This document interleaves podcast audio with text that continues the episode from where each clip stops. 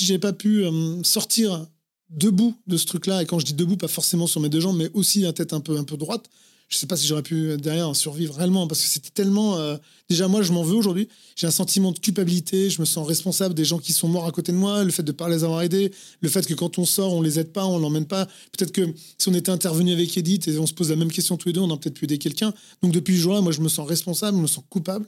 Je, je, je peine à dormir en me disant putain, mais j'ai peut-être pas fait ce qu'il fallait faire. Alors t'imagines si j'avais, euh, si je m'étais comporté en fuyant et, et, et en repoussant cette jeune femme ou en faisant n'importe quoi, je sais pas si j'aurais pu vraiment survivre.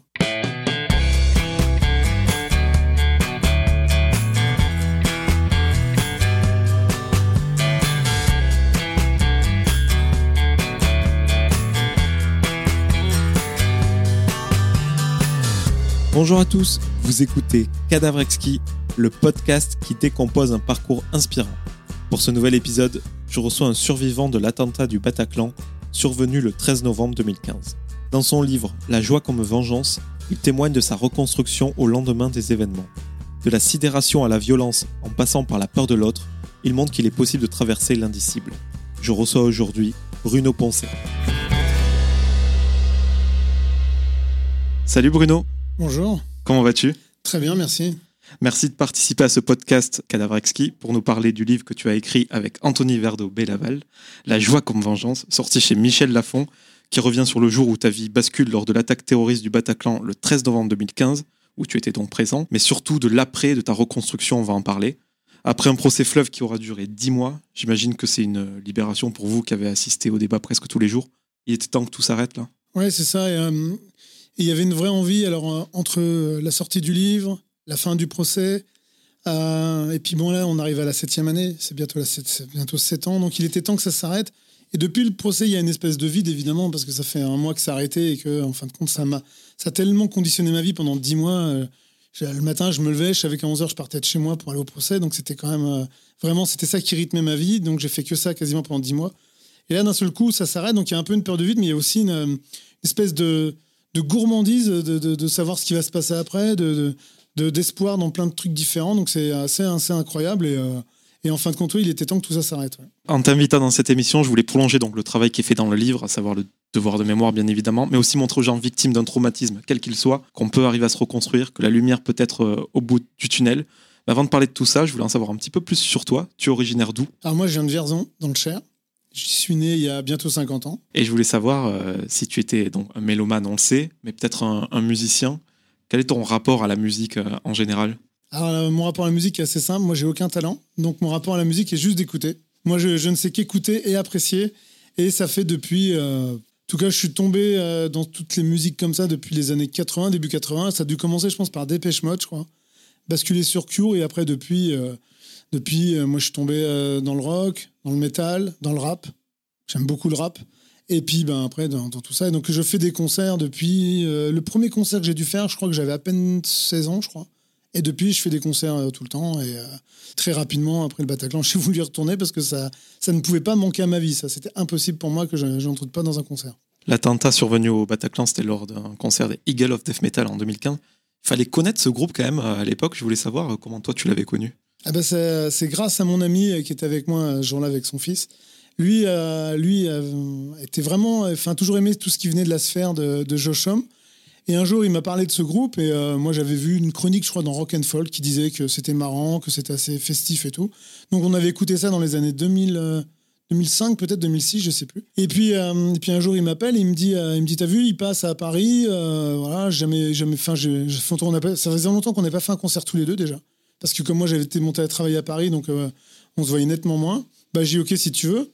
Donc euh, je prends deux places. Un jour il me rappelle, il me dit écoute, euh, ça serait bien, euh, je vais demander à Stan, alors son fils qui avait à l'époque 10 ans, il me dit bah je vais demander à Stan s'il veut venir, son fils veut venir, donc je prends une troisième place et on se retrouve dans ce concert hein, parce que on sait quoi qu'il arrive. Alors qu'il y a peu de chances qu'on soit déçu parce que c'est toujours des concerts assez marrants, c'est très rock'n'roll, très rock'n'roll à l'ancienne, donc on s'était dit que ça allait être cool. Et puis pour le premier concert du petit, c'était marrant de l'emmener là-dedans. Et en plus, dans cette salle, qui est quand même une petite salle à taille humaine, c'était quand même très cool. Quoi. Dans le livre La joie comme vengeance, tu commences par ce qui s'est passé au concert, donc le 13 novembre 2015. Donc c'était ok, je vais suivre la même trame et je pense que ça permettra aux auditeurs de mieux comprendre ton, témoignage. Est-ce que tu peux nous raconter dans les grandes lignes, euh, voilà, ta soirée, ce qui s'est passé ce soir-là Eh bien, on arrive avec, euh, avec Stan et Didier euh, vers 20h15, 20h30, donc on rate un peu la première partie. On se pose sur le côté du bar, c'est-à-dire quand, quand tu es face à la scène sur le côté gauche. Et puis Didier trouve une place à l'étage qui a l'air d'être il nous dit, enfin, il nous dit surtout pour le petit, il dit ah, mais on sera bien là-haut, on est au calme et tout, comme ça le petit pourra, pourra être tranquille. En plus, on sera avec des sièges. Si le gamin il en a marre, il pourra s'asseoir.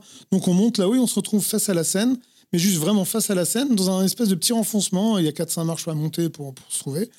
Et on est pas mal. Et donc euh, on est bien là. On, ça, le concert commence. Euh, et comme, comme nous on l'espérait, ambiance de feu. Euh, enfin, les gens dansent. Enfin, tu sens une vraie envie de, s'éclater. La musique est cool. Enfin, vraiment, il y a tout se passe bien. Le, petit adore. Le petit, euh, il danse aussi. Alors, tu vois, alors qu'il n'est pas à 10 ans, hein, donc c'était assez drôle. Et puis d'un seul coup, euh, derrière nous, on entend des bruits de, bah, comme des pétards. Et là, euh, Didier se retourne vers moi, il me dit c'est marrant ce bruit. Ben, je dis ouais, je dis tiens, ils, ont autant de moyens pour faire des, des, des spectacles pyrotechniques, c'est quand même bizarre. Et le bruit se rapproche. Et malheureusement, à un moment donné, on va bien comprendre que le bruit, c'est pas ça. Et on voit des gens qui commencent à courir dans tous les sens, évidemment. Moi, je vois des gens tomber. Tout de suite, euh, Didier saute sur Stan et le protège. Donc, il se met en dessous les sièges, sachant assez où il se met en dessous les sièges. il protège son fils comme ça, il est sur lui. Et moi, je reste debout. Pas, pas spécialement interloqué, mais, mais surtout en train de me dire mais comment on fait sortir de là? Parce que comme j'ai vu qu'on était monté que par. il y avait que des marches, ces marches-là par lesquelles on est monté, je me dis si on redescend par là, évidemment, ils sont là. Parce que je vois très vite qu'évidemment, ça tire et pas, pas une seule personne. Donc, je me dis comment on va faire pour sortir? Et donc, pendant quelques minutes, moi, je suis debout en train de réfléchir. Et d'un seul coup, la porte par laquelle on est rentré s'ouvre. Et là, une jeune femme, mais euh, affolée, assez grande, rousse, enfin arrive sur moi et, puis me bouscule à moitié, me marche sur les pieds. Alors moi, le premier réflexe, c'est à moitié de la repousser. Et je lui dis, mais qu'est-ce qui t'arrive? Elle me dit, j'ai peur, il tire en bas et tout. Ben, je dis, écoute, mets-toi derrière moi et, il reste là. Donc elle se met en boule juste à côté de moi, entre, entre moi et mes amis. Et puis moi, je reste debout en train de chercher une solution. Et quelques minutes après, mais vraiment euh, peut-être une ou deux minutes derrière elle, pas la porte à côté de moi, mais celle un peu plus loin, s'ouvre et je vois quelqu'un rentrer, mais très cool. Le mec, il marche tranquille, euh, brun, euh, sweet gris, euh, ça a l'air d'être important de ce vêtement un peu sombre en bas, enfin au niveau des jambes. Je le vois tranquille, il marche. Puis je comprends pas, il arrive, il va vers la rambarde, donc pour surplomber la, la fosse et puis la scène. Et je vois que là, il lève son bras droit et je vois qu'au bout de son bras, il y a quelque chose. Évidemment, je reconnais une arme. Donc là, je commence à me baisser, mais je continue à regarder. Mais là, je, et donc, il tire vers le bas et tout. Donc, j'entends. Euh, alors, la jeune femme s'appelle Edith. J'entends Edith et, et, Stan et Didier me dire Vas-y, euh, planque-toi, fais quelque chose, fais attention et tout. Donc, euh, et je continue à regarder. Évidemment, comme ça tire et que, c'est de plus en plus près de nous, je me baisse. Et donc, je me mets sur les coudes, un peu en appui sur mes coudes, et avec la jeune femme derrière moi et, Stan et Didier juste derrière. Et puis ça dure comme ça pendant quelques minutes. Et dans notre, c'est ça qui est incroyable, dans notre esprit, ça dure longtemps et en fin de compte, non.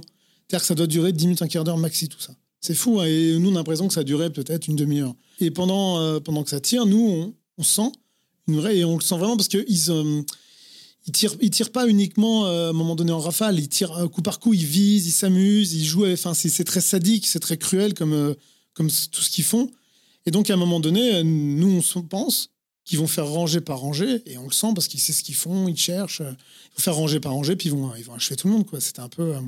Donc voilà, moi je suis euh, au sol, j'ai le cœur qui bat à la chamade, j'ai cru que mon cœur allait sortir de ma poitrine. Puis j'ai cette jeune femme derrière moi, j'ai Stan et Didier derrière. Enfin voilà, enfin, c'est vraiment un truc. Et moi je cherche toujours une en train de me dire, mais comment on va faire pour sortir de là-dedans sans qu'ils nous voient Enfin bon voilà. Et d'un seul coup, une explosion arrive. Et ce qu'il faut bien comprendre dans cette explosion, c'est que c'est incroyable.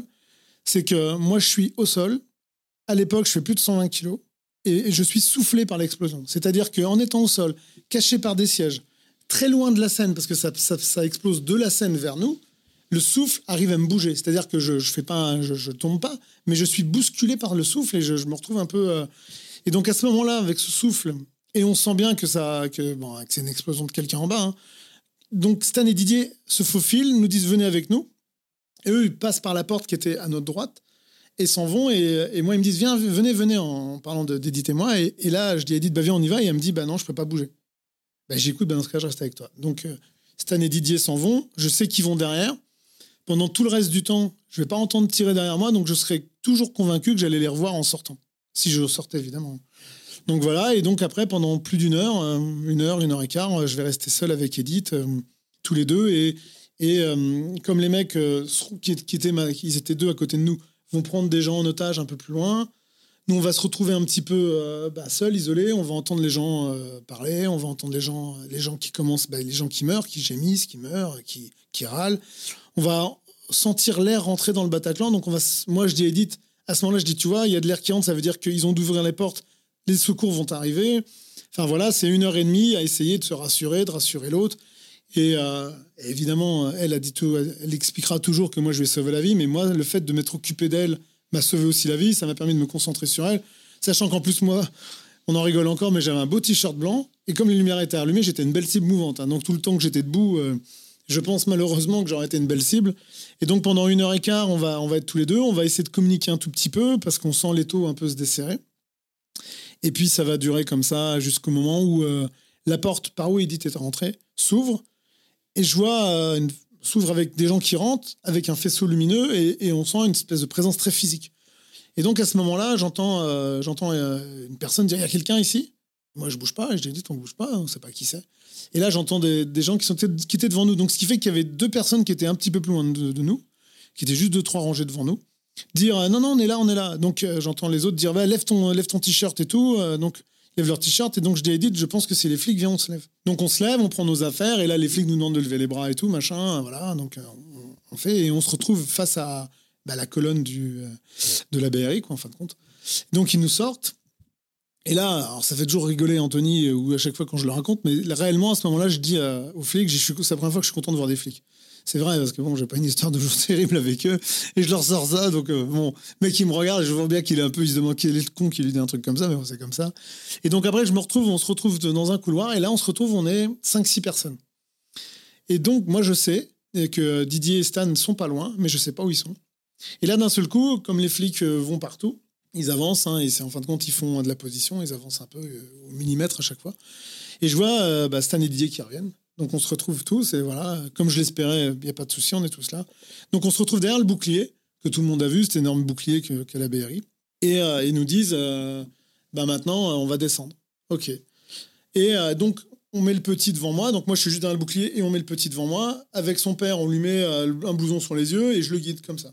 Et on descend. Et voilà, évidemment, on descend les marches. Et là, je vois des centaines de douilles. Je les ai entendues tirer, mais je savais pas à quoi. Et je vois des douilles qui sont énormes. Moi qui pensais qu'en me mettant devant Edith, s'il nous tirait dessus, je m'étais dit au moins ça arrêtera peut-être les balles et peut-être qu'elle au moins pourra s'en sortir ou en tout cas être moins touchée. Je me rends compte que les douilles elles font plus de 10 cm quasiment. Je me dis ouais effectivement. Après en plus la police m'expliquera que ça n'aurait pas arrêté mon corps, euh, même si gros qu'il soit, il n'aurait arrêté rien du tout. Donc on descend, on voit ça, on voit une mare de sang évidemment. Et là les policiers nous disent en descendant, ils disent surtout vous regardez pas dans la salle parce qu'évidemment ce qu'on va voir c'est pas. Mais Edith et moi, hein, comme on a passé une heure et demie à entendre des gens mourir, on se dit peut-être que quelqu'un a besoin. Et surtout qu'il y a un policier qui dit bah, ceux qui peuvent bouger, euh, bah, levez-vous.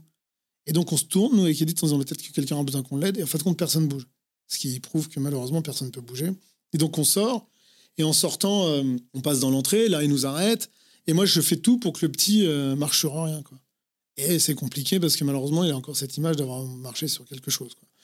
Et donc on essaye de sortir. Et, voilà, et on sort. Et, et en sortant, moi, j'ai une des images qui me marquera le plus de, je pense, et je l'aurai toute la fin de ma vie. Je, suis obligé d'enjamber une jeune femme, blonde, très belle, en plus très lumineuse, que j'avais vue à l'entrée, qui était en train de fumer des clopes, avec trois tatouages d'étoiles sur l'avant-bras. Et malheureusement, là, je suis obligé de l'enjamber. Et euh, donc, euh, et on sort, ils nous font, ils nous mettent dans la laverie à côté. Il y a une laverie juste à côté du Bataclan. On est là, on attend. Et puis après, on va, on va, on va avancer. On va aller après au coin de la rue. Après, on va nous mettre dans un petit bar qui sera un peu plus loin, dans la rue euh, Oberkampf, je crois. Et puis euh, à ce moment-là, dans le bar, euh, donc on s'assoit, on commence à tous se regrouper là. On est, on est quand même nombreux. C'est vrai que là, on commence vraiment à être nombreux. Puis je vois une grande rousse venir vers moi, me dire Ah, c'est toi qui étais là tout à l'heure, tu m'as sauvé la vie. Je dis Non, non, mais toi aussi. Puis bah, je la reverrai plus jusqu'à quelques jours après. Et donc après, ils nous mettent dans une cour d'immeuble. Edith, elle ira dans une cour d'immeuble. Moi, je suis avec, euh, avec Didier et Stan. Les gens, très gentiment, nous feront rentrer, ouvriront le, le hall. Et donc, le petit pourra se protéger à l'intérieur, parce qu'il, quand même, il fait frais. Et moi, j'assisterai à, l'assaut en étant euh, bah, dans, cette, dans cette cour d'immeuble et en entendant derrière des booms vers minuit et demi, une heure. Et je suis au téléphone avec ma compagne et qui me dit Ah, ils sont en train de donner l'assaut. Et j'entends effectivement à côté. Et jusqu'à 3h30, 4h, on va être là. Les policiers, une fois que j'en fais le, récit de ce que j'ai vu, entendu, évidemment, comme moi, j'ai retenu pas mal de trucs et j'ai vu pas mal de trucs, ils me disent ouais, ben, On va vous emmener au, au 36 pour faire votre déposition. Et moi, je leur dis, ouais, ouais, c'est ça, ok. Et après, quand, quand on se retrouve tous les trois avec Didier et Stan, Didier me dit, non, mais le petit, il est pas bien, il a froid et tout. Dis, écoute, on va se barrer. Donc, je vais voir les flics. Je dis, écoutez, moi, je m'en vais. On s'en va, je viendrai vous voir demain ou après-demain. Ils sont pas contents, mais on s'en fout, on se barre. Et, donc, on repart vers euh, direction République pour trouver un taxi. Et la légende qui dit que les taxis s'arrêtaient gentiment et tout, c'est vrai. Nous, on a galéré, on a vu des taxis passer au vert, personne ne s'arrêtait, des taxis vides. Donc, on s'est foutu en travers de la route d'un VTC. On lui a demandé de nous ramener, on lui a filé 50 balles en liquide et il nous a ramené Porte d'Anière, où j'habitais à l'époque. Et puis, et puis voilà, quoi. Comment se finit mon, 13 novembre et le début de mon 14 novembre, tu l'as dit, euh, Edith te considère comme son héros. Pour toi, euh, c'est grâce à sa présence euh, que tu as pu la protéger. C'est grâce à elle que tu as pu avoir ce mécanisme de défense, d'être si rationnel dans, dans, un moment comme celui-là? Non, et alors après, moi, j'ai eu des explications plus, plus, psychologiques ou psychiatriques qui parlent de sidération. Tu es sidéré, donc tu es dans un état second. Et moi, pendant très longtemps, jusqu'au 22 mars 2016 d'ailleurs, j'étais espèce de spectateur de, ma vie. Donc, quand je racontais l'événement lui-même, je racontais comme un film, comme je viens de te faire à toi, tu vois. En fin de compte, euh, t'as pas l'impression que ça m'ait touché plus que ça quand je raconte, sauf qu'en fin de compte, évidemment, ça m'a touché, mais j'ai cette espèce de décalage avec le truc. Et dans la soirée, c'était comme ça. Donc, c'est assez incroyable. Et pour avoir discuté avec des psys, t'expliques qu'en fin de compte, ben, évidemment, tu, tu, réagis suivant ton émotionnel, suivant ce que. Et souvent, la réaction que tu as, c'est celle, que tu aurais eue euh, dans la 9, 9 ou 90% des cas. Tu t'aurais comme ça. Et c'est vrai que c'est assez surprenant parce que moi j'ai pas j'ai jamais fait l'armée j'étais j'étais exempté hein. donc j'ai pas fait l'armée j'ai pas j'avais pas de réflexe de policier ou de machin mais voilà à ce moment-là mais je pense que rapidement le fait de me, retrouver avec euh, avec mon ami son fils de 10 ans après Edith je me suis senti à un moment donné obligé de pas paniquer pour pas les affoler déjà et puis aussi pour de trouver une solution parce que d'un seul coup euh, d'un seul coup, je me retrouvais euh, avec, avec eux. Il fallait vraiment qu'on sorte de là-dedans. Quoi. Donc, euh, quoi qu'il arrive, il fallait garder son sang-froid. Et, et ça s'est fait naturellement. Mais c'est vrai que je ne pourrais pas l'expliquer d'une façon rationnelle sur le coup. Après, oui, on m'a un peu expliqué que c'était comme ça que ça marchait. Le corps, le, cerveau, euh, en magazine des informations et après il est, bah, tu peux t'en servir quand il des trucs comme ça quoi. Mais, mais j'ai eu cette chance là que ouais, ça soit que ce jour-là, ça soit mon cerveau qui ait pris un peu le contrôle du truc et pas et pas moins émotionnel qui viendrait de mon cœur ou d'autres choses quoi. J'ai vraiment eu de la chance. Quelque chose qui m'a marqué euh, à la lecture de ton bouquin, c'est forcément quand tu racontes euh, cette soirée comme tu viens de le faire, quand tu racontes ce que tu as vu, mais aussi entendu et senti. Tous les sens sont en alerte là dans un moment comme celui-ci. Ouais, Edith l'a mieux décrit que moi en expliquant que l'odeur mélangée de la poudre et du sang, c'était une odeur, une odeur de fer très, très intense, très, très dure à, sentir et encore plus dure à oublier. Mais effectivement, tu vois, si aujourd'hui, dans ma vie de ma vie maintenant, je devais ressentir une des odeurs de ce soir-là, entendre le même bruit, euh, voir les choses, ça c'est autre chose, mais je pense que d'un seul coup, ça me ferait, ça me ferait tout de suite un rappel parce qu'effectivement, c'est imprimé en moi. Alors les images évidemment, mais surtout l'odeur et le bruit. Et tu vois, par exemple, sur le bruit, je ne peux plus regarder un film où ça tire avec une arme, une Kalachnikov. Euh, tu vois, par exemple, ou même, euh, par exemple, le soldat Ryan, je pourrais pas regarder ça.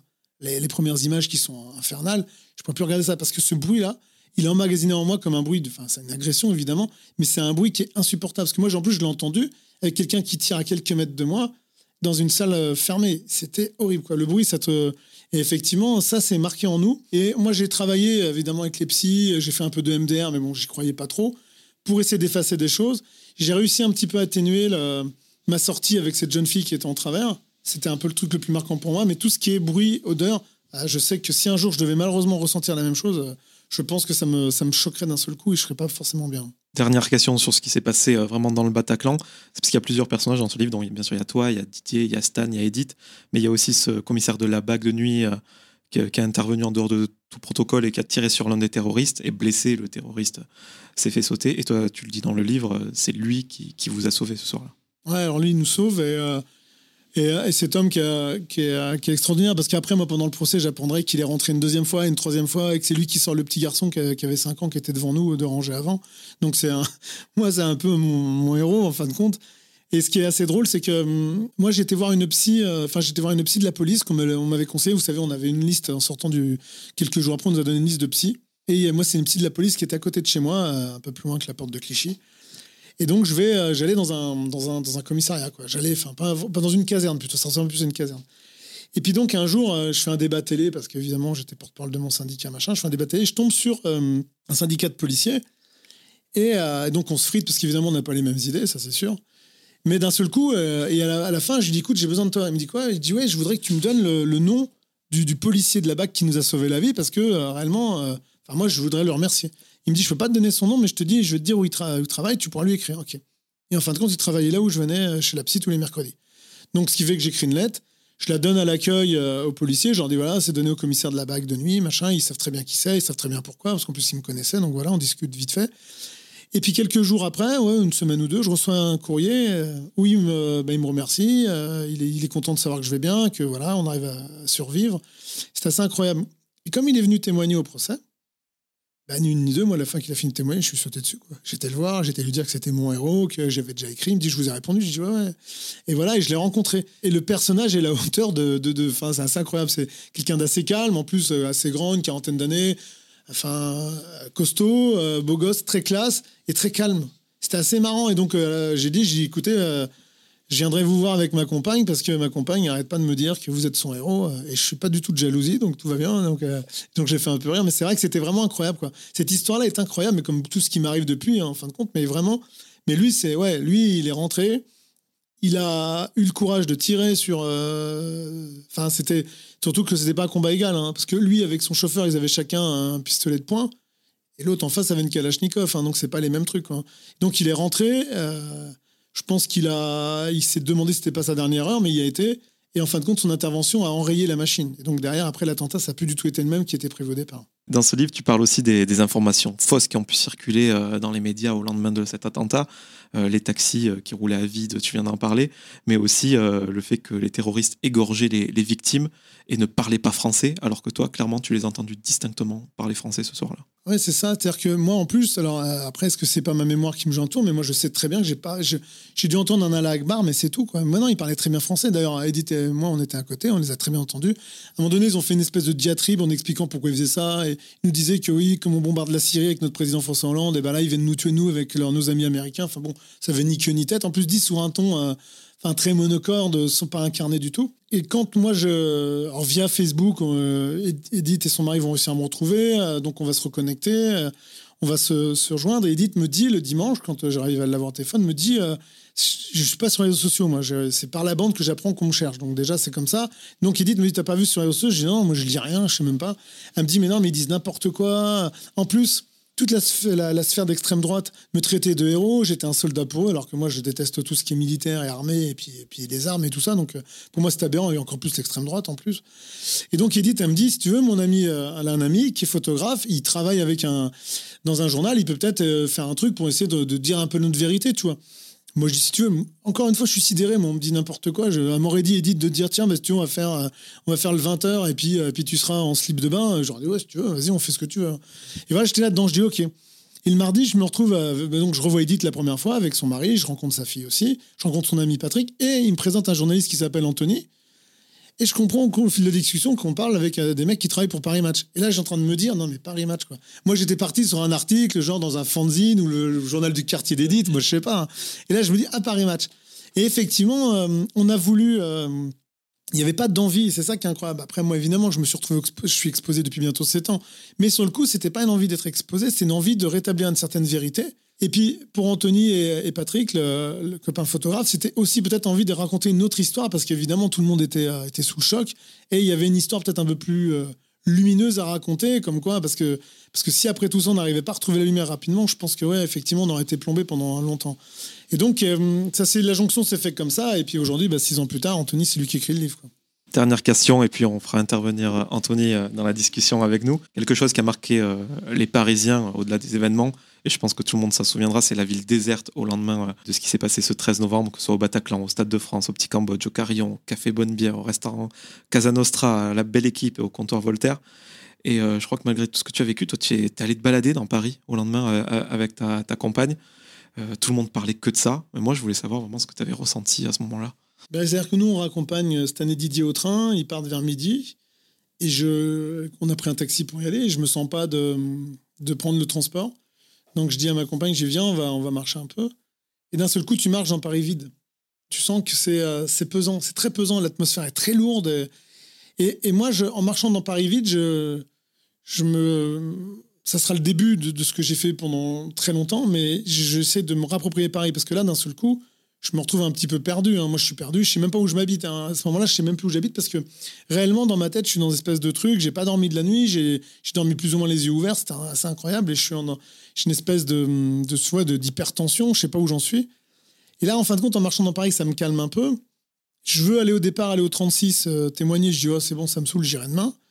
Et en marchant dans Paris, et, ça sera en fin de compte le début de, bah, de, de, de, de, mes balades euh, quotidiennes dans Paris, je, je respire un peu l'air déjà, et, je, je, me sens un peu plus euh, au calme, malgré tout. malgré Et donc c'est vrai qu'après, nous, on va aller manger, parce que je n'ai pas mangé depuis deux jours, enfin, plus, au moins une grosse journée.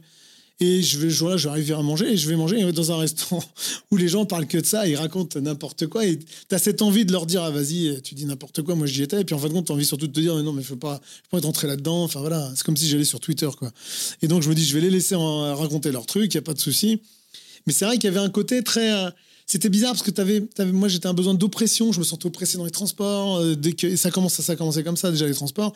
Je me sentais oppressé s'il y avait du monde. Et d'un seul coup, c'est cette ville, euh, cette ville déserte m'oppressait aussi. Et donc, euh, ça a été ma première balade à l'air libre dans Paris. Et après, bah, pendant, et encore maintenant, souvent, je vais marcher dans Paris sans but précis, mais juste pour, pour marcher. Et puis surtout pour me dire que Paris, bah, on m'a pas fait fuir de Paris. Quoi. Même si j'ai quitté Paris il y, a, un peu plus d'un an pour déménager, mais enfin, j'ai pas été très loin, j'étais à 5 km. Mais, mais surtout, le truc, c'était vraiment de, de de pas de pas me faire fuir. Comme après, euh, j'ai voulu continuer à des concerts, j'ai voulu continuer à aller boire des coups dans des bars, même en terrasse. Mais réellement, j'avais ce, truc-là. Mais c'est vrai que le fait que c'était vide aussi et qu'il y avait euh, une espèce de chape de plomb dessus de tout le monde le, 14, mais c'était fou parce que c'est vrai que c'était aussi oppressant que si j'étais dans le métro avec euh, des milliers de personnes. On va faire rentrer Anthony avec nous. Comment ça va, Anthony? Ça va. Réécouter l'histoire de Bruno à chaque fois, ça, ça m'émeut fortement. Du coup, vous vous êtes rencontrés euh, vraiment euh, assez tôt, après euh, Trois jours le après. 13 novembre. Trois jours après, au Foudre, dans le 20e. Ouais, exactement. Exactement. Et qu'est-ce qui vous a justement connecté Parce que c'est une relation assez professionnelle, finalement. Tu donnais une interview à, Paris Match. En général, malheureusement, on garde pas souvent le contact. Qu'est-ce qui a fait que là, vous êtes allé au-delà et, et vous êtes revu par la suite? Tu veux faire Roger Anthony, moi je vais te le dire, c'est qu'il est bienveillant. C'est-à-dire qu'on se rencontre ce jour-là, on boit un coup, voilà, on fait le truc, on fait l'article, euh, on fait des photos. Bon, les photos sont pas terribles, on les refait le lendemain, deux jours et tout. Et en fin de compte, euh, Anthony euh, me contacte après quand il écrit l'article, voilà. Et tu, tu, tu sens que il fait très, il marche sur des œufs, quoi. Quand il demande, et c'est normal. Et après, à chaque, tu vois, pour Noël, il m'envoie un message pour la nouvelle année. Puis toujours, il, régulièrement, il envoie des messages toujours bienveillants. Anthony, c'est un gentil. Et, comme il est gentil dans, sa façon d'être, effectivement, cette relation s'est nouée dans un sens où on se revoyait des messages. Des fois, on s'est revus, on a bu un coup une fois de temps en temps. Mais jusqu'à temps qu'on se revoie et qu'on parle réellement de, faire un bouquin, euh, ça a été un peu un hasard entre il a rencontré un mot ça. Mais réellement, il était bienveillant. Et euh, évidemment, l'histoire l'avait touché. Mais en plus, vraiment, c'était hyper agréable quoi, d'avoir quelqu'un qu'on connaissait à peine. Et puis, puis, puis son article avait tellement été. Euh, moi, j'avais trouvé très bien. Et puis, et, en fin de compte, ça a donné le ton du bouquin aussi, c'est que même dans l'article qu'Anthony avait fait 3-4 euh, jours après, il y avait cette espèce de recherche de la lumière et c'est de positiver un peu tout ça et puis c'est d'emmener vers l'après. Et peut-être qu'en fin de compte, l'article que fait Anthony, c'est peut-être ça mon premier pas vers, euh, vers la lumière, euh, juste après le Bataclan, en fin de compte, tu vois. Alors que j'en suis très loin hein, à ce moment-là. Justement, ce pas vers la lumière, c'est un long chemin sinueux. Et c'est un véritable tour de force, je trouve, Anthony, que tu as réussi à faire parce que Bruno, on voit toutes les phases euh, par il passe. Parfois, euh, il décrit une certaine double temporalité. Il y a tout qui le ramène au Bataclan. Euh, parfois, il a envie que ça soit marqué sur son front pour éviter des discussions un petit peu bizarres. Et en même temps, il veut s'échapper de ça et aller de l'avant.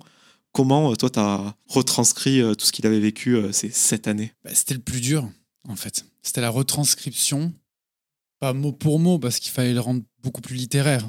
Mais euh, à chaque fois que j'ai écrit, tout, chaque mot, chaque ligne, chaque paragraphe, c'était dans, dans l'idée précise de ne jamais dénaturer le propos de Bruno. C'était, il fallait que ça soit un langage soutenu mais en même temps parlé. Et il fallait que qu'il se retrouve dans la moindre virgule de ce livre. Donc en fait, moi, je, le plus dur, enfin, ça n'a pas été le plus dur pour moi parce que je le faisais tout le temps à l'époque où j'étais encore journaliste euh, pour Paris Match, je m'oubliais, je m'effaçais même, je m'effaçais et j'écrivais au nom de l'autre. Ça a été mon travail euh, pendant 6 ans, 7 ans. Moi, je voyais, pour moi, le journalisme, c'était ça. C'était le journalisme, le bon journaliste en tout cas, il s'est resté à sa place. Et là, quand on a décidé de travailler sur ce livre avec Bruno, ça s'est fait en plus un soir au théâtre Antoine après euh, une lecture d'Antoine Léry, Vous n'aurez pas ma haine. En fait, quand on m'en parle, au départ, je me dis, on en parle. mais ça se fait. C'est pas que ça se fera pas, mais on. à la sortie du théâtre, moi je me dis, je me dis pas bon c'est bon ça y est, on va faire ça parce que je ne sais pas si j'ai si je suis assez armé pour faire ça parce que c'est quand même une histoire qui touche tout le monde et je l'avais fait voilà il y a cinq ans euh, à chaud, est-ce qu'à froid, cinq ans plus tard avec tout ce qu'on peut savoir, avec le procès qui allait pas tarder à arriver euh, et tout dans une, est-ce que j'avais les, les épaules pour? Et au final je crois deux jours après on se voit et on lance tout ça. Alors en plus, arrive le Covid qui fait qu'on a beaucoup de temps, parce que moi, mon travail s'arrête à ce moment-là aussi. Et, euh, donc on se lance là, mais dans, dans l'idée même au départ, c'est même pas pour le publier. C'est moi, je décide avec Bruno de d'écrire son histoire pour qu'il ait lui, qu'il ait sur son étagère ses mémoires entre guillemets, ou en tout cas la mémoire de ce moment-là. Et c'est qu'à bien plus tard qu'une maison d'édition va être intéressée. Mais ça, c'est encore autre chose. C'est Vraiment, en fait, moi, euh, ma mission première était de retranscrire mot pour mot tout ce qu'il disait, tout en le, le, rendant plus littéraire et qu'il soit fier d'avoir cet, cet, objet pour lui et inscrit dans sa mémoire. Tu l'as dit, Anthony, c'est une histoire qui a touché tout le monde. Toi comme moi, on n'y était pas, mais euh, je pense qu'on a fait preuve tous les deux d'hypervigilance euh, au lendemain euh, des attentats. Enfin, je pense que tout le monde a fait gaffe où il s'asseyait dans un ciné euh, à côté d'une sortie de secours. Toi, euh, Bruno, plus que personne, je pense que tu as aussi euh, fait attention à tout ça. Je voulais savoir si tu as des peurs qui est arrivé que tu n'avais pas avant, euh, après euh, cette soirée au Bataclan. Bah, disons que pendant longtemps, même encore maintenant, dans les transports, je regarde tout le monde, je regarde ce que les gens font, je regarde, je regarde d'où sont les sorties. Alors au début, par exemple, quand j'allais dans un concert ou un truc ou une salle fermée, je regardais toujours où étaient les sorties et je, et je le faisais vraiment d'une façon très marquée. Et enfin, c'était pas un réflexe, je faisais comme ça, vraiment. Maintenant, je le fais, c'est devenu un réflexe. C'est-à-dire que quand je rentre, n'importe où, je regarde où sont les sorties, l'entrée, les, les sorties, euh, je regarde qui, les gens sont là, et je suis toujours en vigilance, si quelqu'un bouge un peu le bras trop vite ou quoi que ce soit, je suis un peu... Euh... Et puis surtout, moi, ce qui, ce qui me déstabilise un peu, parce que Joe était quelqu'un d'assez calme, d'assez cool, le problème, c'est qu'aujourd'hui, moi, je suis, j'ai des angoisses, quoi. J'ai des angoisses. Mes angoisses, c'est surtout dès que je, je suis, euh, j'ai une réunion, j'ai un truc à faire, euh, eh ben, je dors pas bien de la nuit parce que j'ai peur de dire une connerie, j'ai peur de faire un truc, donc ça je ressasse tout pour être prêt le lendemain. Enfin, comme s'il fallait toujours que je sois euh, prêt à tout. Et, euh, donc, c'est, ça, c'est devenu un peu fatigant. Et donc, euh, bon, une fois que j'ai perdu le sommeil, parce que malheureusement, ça fait 7 ans que je dors très mal, et ben ça, en plus, alors si demain je dors pas bien et qu'en plus j'ai, un truc à faire, je dors pas du tout de la nuit, j'ai réfléchi 15 000 fois. Mais c'est comme ça, mais, mais je m'en sors. Enfin, euh, déjà, j'ai pas le droit de me plaindre. Faut être, faut, faut, et encore plus depuis que j'étais au procès, j'ai absolument pas le droit de me plaindre, ça c'est sûr. Mais en même temps, c'est pas très grave. C'est-à-dire que si c'est ça, c'est quel, je m'en sors bien. Ah, franchement, bah, si je dors pas la nuit, bah, je dors bien peut-être l'après-midi ou je ferai une sieste le lendemain, c'est comme ça. Mais vraiment, c'est pas très grave. Mais c'est vrai que ouais, le psyché a pas mal changé et je suis euh, ouais, plus angoissé, plus anxieux qu'avant. Mais bon, bah, c'est comme ça, c'est pas très grave. Hein. C'est pas, c'est pas comme si. Euh, c'était très important dans une vie, tout ça. C'est ce que tu dis euh, dans le livre. Forcément, tu as des séquelles au niveau du stress, de l'anxiété, etc. Mais tu n'as pas eu de séquelles physiques, tu n'as pas été blessé. On dirait que tu as un certain devoir d'exemplarité euh, vis-à-vis de tout ce qui s'est passé. Ah ouais, ouais moi je, je, me mets une pression de dingue là-dessus. C'est-à-dire que je suis devenu un personnage public un peu malgré moi au départ. C'est-à-dire que bah, une fois qu'Anthony a fait son article, évidemment, ça, ça, ça c'est pareil match. Hein. C'était donc assez important. Donc voilà. Puis après, bah, je me suis retrouvé dans des médias bah, pour mes combats syndicaux. Et donc très vite, je me suis retrouvé avec une espèce de ouais, d'exposition qui n'était pas forcément cherchée et que, et que sans que je la maîtrise euh, ou pas, mais c'était surtout que voilà, j'étais dedans. Et donc très vite, je me suis dit, euh, je peux pas dire n'importe quoi. Alors c'est compliqué de dire ça parce que je peux pas être le, le porte-parole de tous ceux qui étaient dans, dans les attentats, que ce soit à Saint-Denis ou à Paris. Mais je me disais qu'il ne fallait pas que je trahisse ni leur mémoire, ni, ni ce qu'ils sont. Et donc, je fais toujours très attention à ce que je dis. Ça fait que mon discours est toujours assez, euh, assez conscientisé. Effectivement, euh, je fais très attention parce que moi, je dois d'être exemplaire. Moi, j'ai la chance d'en être sorti intact. Moi, je dis toujours, on est rentré à 3 dans le Bataclan, on est sorti à 4. Donc, moi, j'ai une chance énorme. J'ai entendu, moi, pendant tout le mois d'octobre au tribunal, euh, les témoignages des gens qui étaient dans différents sites des attentats. J'ai entendu des histoires incroyables, des gens qui ont perdu leurs enfants, des enfants des fois très jeunes, des gens qui ont perdu leurs parents. Et donc, euh, j'ai entendu tellement de choses. Et, un jour, j'étais avec un ami, euh, Julien, qui dont j'en parle un peu dans le livre, et on est tous les deux et on écoute ce qui s'est passé au Stade de France. Et les victimes du Stade de France, c'est quand même euh, très compliqué parce qu'elles sont pas reconnues, il y en a très peu. Il fallait vraiment être à côté de les mecs qui se sont fait exploser, donc c'est vraiment injuste. Et là, avec, avec Julien, on se regarde, on se dit, mais, on a trop eu de la chance. Je dis, mais ouais, mais c'est fou, on n'a pas le droit de se plaindre. Et depuis ce jour-là, encore plus qu'avant, mais tu vois, je me dis, j'ai pas le droit de me plaindre. Donc, quoi qu'il m'arrivera dans ma vie, je pense pas qu'un jour je me plaindrais comme avant, je pouvais me plaindre comme tout le monde. hein. Mais là, réellement, je j'ai pas le droit parce que j'ai entendu tellement de choses et des gens qui sont toujours debout. Je me dis, mais moi, qu'est-ce que tu veux que je me plaigne? Moi, j'ai cette chance-là d'être sorti. Non seulement je sors euh, debout, mais en plus je sors avec. euh, et alors, même si je la combats, mais cette étiquette, de héros fait que ça, demandait, ça te donne aussi une espèce de. Alors que je suis pas un héros, hein, faut, faut être précis là-dessus. Mais cette étiquette de héros te donne une espèce de, force que tu as en toi. Alors, tu dois aussi être exemplaire parce que tu dois pas non plus trahir un peu euh, enfin, ce que tu penses et ce que tu fais. Il faut faire très attention. Mais surtout, cette étiquette de héros m'a donné une espèce de boost. Si je m'étais comporté dans le Bataclan comme n'importe quel homme, c'est-à-dire, euh, eh ben, mes amis euh, sortent, ben, je sors avec eux, je laisse la, la jeune femme toute seule, ou, ou euh, si elle vient vers moi, je dis vas-y, dégage, j'en ai autre chose à foutre que de te voir. Enfin voilà, si j'avais été, mais un comportement, ou si je m'étais enfui, comme, comme les gens ont pu le faire, et, et j'aurais bien voulu aussi m'enfuir pour pas vivre cette une heure et demie là, eh ben, je sais pas si derrière j'aurais pu me reconstruire et avancer et aller à pouvoir écrire déjà ce bouquin et surtout aller vers la lumière. Parce que tout ce qui s'est passé ce soir-là a fait de moi, m'a donné quand même une espèce de force. Alors évidemment, m'a donné aussi des responsabilités, mais m'a donné une force dans le sens où, euh, eh ben, ce qui s'était passé dans le Bataclan était quand même plus en adéquation avec ce que j'étais déjà avant, et surtout, ça, je n'ai pas j'ai pas trahi mes valeurs ce soir-là, et ça c'était important pour moi, parce que si par exemple je m'étais enfui en laissant cette jeune femme et tout, je m'en serais pas remis. Et aujourd'hui, je sais pas comment je pourrais continuer à vivre euh, normalement. Je dis pas que j'aurais été loin. À un moment donné, on parle de Guillaume euh, qui s'est euh, qui s'est malheureusement suicidé euh, deux ans après. J'ai discuté plein de fois avec sa maman. Elle à chaque fois me dit surtout vous le faites pas. Et je dis non non vous inquiétez pas. Mais réellement, je sais pas si j'aurais pas eu ce truc-là parce que ça m'aurait plombé. Le fait de, de- si j'avais pas pu sortir debout de ce truc-là et quand je dis debout, pas forcément sur mes deux jambes, mais aussi la tête un peu un peu droite. Je sais pas si j'aurais pu euh, derrière survivre réellement parce que c'était tellement. euh, Déjà moi je m'en veux aujourd'hui. J'ai un sentiment de culpabilité. Je me sens responsable des gens qui sont morts à côté de moi. Le fait de pas les avoir aidés, le fait que quand on sort on les aide pas, on l'emmène pas. Peut-être que si on était intervenu avec Edith et on se pose la même question tous les deux, on aurait peut-être pu aider quelqu'un. Donc depuis ce jour-là, moi je me sens responsable, je me sens coupable. Je, je peine à dormir en me disant putain mais j'ai peut-être pas fait ce qu'il fallait faire. Alors t'imagines si j'avais, euh, si je m'étais comporté en fuyant et, et, et en repoussant cette jeune femme ou en faisant n'importe quoi, je sais pas si j'aurais pu vraiment survivre. Quoi qu'il en soit, et si j'avais vécu, survécu physiquement, je pense que tout le reste aurait été ruiné. Anthony, euh, ce que Bruno décrit, c'est euh, quelque part le, le syndrome de survivante. hein, Vous, il en- vous en parlez dans le livre tous les deux. Euh, je, je crois que c'est assez difficile à faire, mais est-ce que tu pourrais nous vulgariser? À mon sens, sans être psy euh, ou autre, pour moi, le syndrome du survivant, bah, c'est exactement ce qu'on décrit dans le livre. Finalement, c'est avoir survécu à quelque chose de traumatique et sans vouloir, et sans vouloir mais fondamentalement, d'être en vie à la place d'un d'un autre ou sans avoir aidé l'autre ou en l'ayant, bah, malheureusement, comme Bruno l'a fait, euh, entendu mourir. Sauf qu'il est. Bruno a raison en, ça. C'est, euh, il a eu un comportement exemplaire. On va pas dire héroïque, sinon il va m'en vouloir. On va dire exemplaire. Et je pense que ça, en effet, ça aide à dépasser ce syndrome du survivant. Je pense qu'on en, on peut pas le soigner.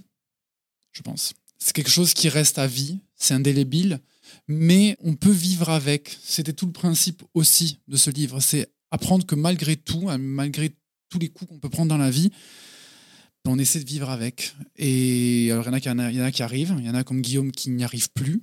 Mais ouais, pour moi, le syndrome du survivant, c'est exactement, c'est exactement ça. C'est apprendre à, vivre avec quelque chose euh, qui, qu'on ne devrait pas vivre normalement. Ils l'ont vécu, ils l'ont vécu traverser euh, comme ils pouvaient tous, les uns et les autres. Et ouais, Bruno a, eu- a eu Edith parce que pour moi aussi, on dit beaucoup de gens ont dit que Bruno avait sauvé Edith, mais pour moi, et j'en suis persuadé après l'écriture de tout ça, Edith a aussi sauvé Bruno. Les deux se sont sauvés mutuellement, et ça j'en suis persuadé. À travers ce, témoignage, on prend aussi conscience qu'une victime d'attentat à cause du syndrome de stress post-traumatique est comme une bombe à retardement. Et euh, là, j'ai bien fait attention au mot que j'utilisais, parce que Bruno, tu l'as dit, c'est l'approche du premier anniversaire des attentats que j'ai réalisé que ça n'allait pas du tout et que tout en moi a explosé. Il t'a fallu un an euh, avant de réaliser vraiment ce qui arrivé. Et pour être précis, le déclic, il est arrivé le 22 mars 2016, euh, lorsque les trois attentats suicides à la bombe surviennent à Bruxelles, deux à l'aéroport et le troisième dans une rame de métro. Tout simplement, euh, comment ce déclic euh, a eu lieu, ça En voyant la télé, euh, comment ça s'est fait? J'étais chez moi en train de, décrire un texte pour mon boulot et, euh, et évidemment le téléphone nous pose à côté de moi et je vois des alertes. Et si on est le matin, d'un seul coup je vois toutes les alertes qui me sautent aux yeux et là, en regardant les alertes et évidemment en allant voir de quoi il parlait, j'ai l'impression que le monde s'écroule. Moi, je suis assis et, un peu comme là maintenant, euh, face à, des, euh, la voie ferrée, donc je vois les rails. Et donc, c'est un sentiment pour moi sécurisant parce que je suis cheminot. Hein. Et je vois ça et d'un seul coup, je me dis, et je regarde par la fenêtre et je me dis, mais ça y est, ça y est, on s'en sortira jamais, c'est le chaos. Et comme un peu l'impression que j'avais eu quand moi j'avais appris euh, dans la cour d'immeuble, je crois que c'est ma compagne ou un flic qui était là, me disait qu'il y avait d'autres attentats dans Paris. J'avais l'impression que c'était le chaos et la guerre et que j'allais sortir de la cour d'immeuble et que j'allais voir euh, Paris rasé, quoi. C'était un peu ça. Là, d'un seul coup, je voyais qu'en Belgique, c'était ça. évidemment, très vite, on apprend que c'est ceux qui étaient euh, aussi à Paris, en tout cas celui qui était resté vivant, qui est, qui est dans le truc. Et là, je me dis, ça y est, on s'en sortira jamais et ça va se finir. Enfin, voilà, quoi, je serai tout le temps dedans. Et là, d'un seul coup, cette espèce de sidération que j'avais où je vivais un peu à côté de ma vie, machin, et que je voyais ça comme un événement euh, un peu à distance, là, d'un seul coup, me tombe dessus. Et alors, encore une fois, la chance est là pour moi. L'après-midi, j'avais une séance de psy.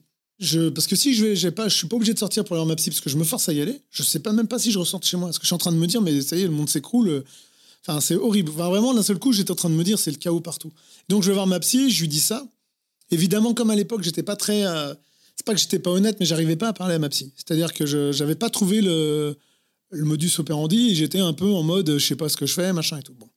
Et donc là, je vais parler avec elle et d'un seul coup, je discute et là, d'un seul coup, ouais, je suis une victime d'attentat. Jusqu'à là, j'en étais pas une.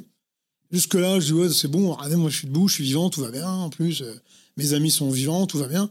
Bah, d'un seul coup, j'en deviens une et quand j'en deviens une là, ça me pète un peu à la tête quand même à ce, ce moment. Et puis effectivement, euh, jusqu'au 13 novembre 2016, ou quelques semaines avant, déjà à partir de septembre. Déjà à partir de septembre, ma, psy d'époque me dit ben voilà, euh, je change de, service, donc je pourrais plus vous recevoir. Ok. Là, ça me ça coince un peu parce que c'est un peu compliqué, hein. parce que c'est compliqué d'aller retourner voir quelqu'un, lui raconter encore le truc. Enfin, je me sens pas vraiment à l'aise. Bon, je dis ok, c'est la vie.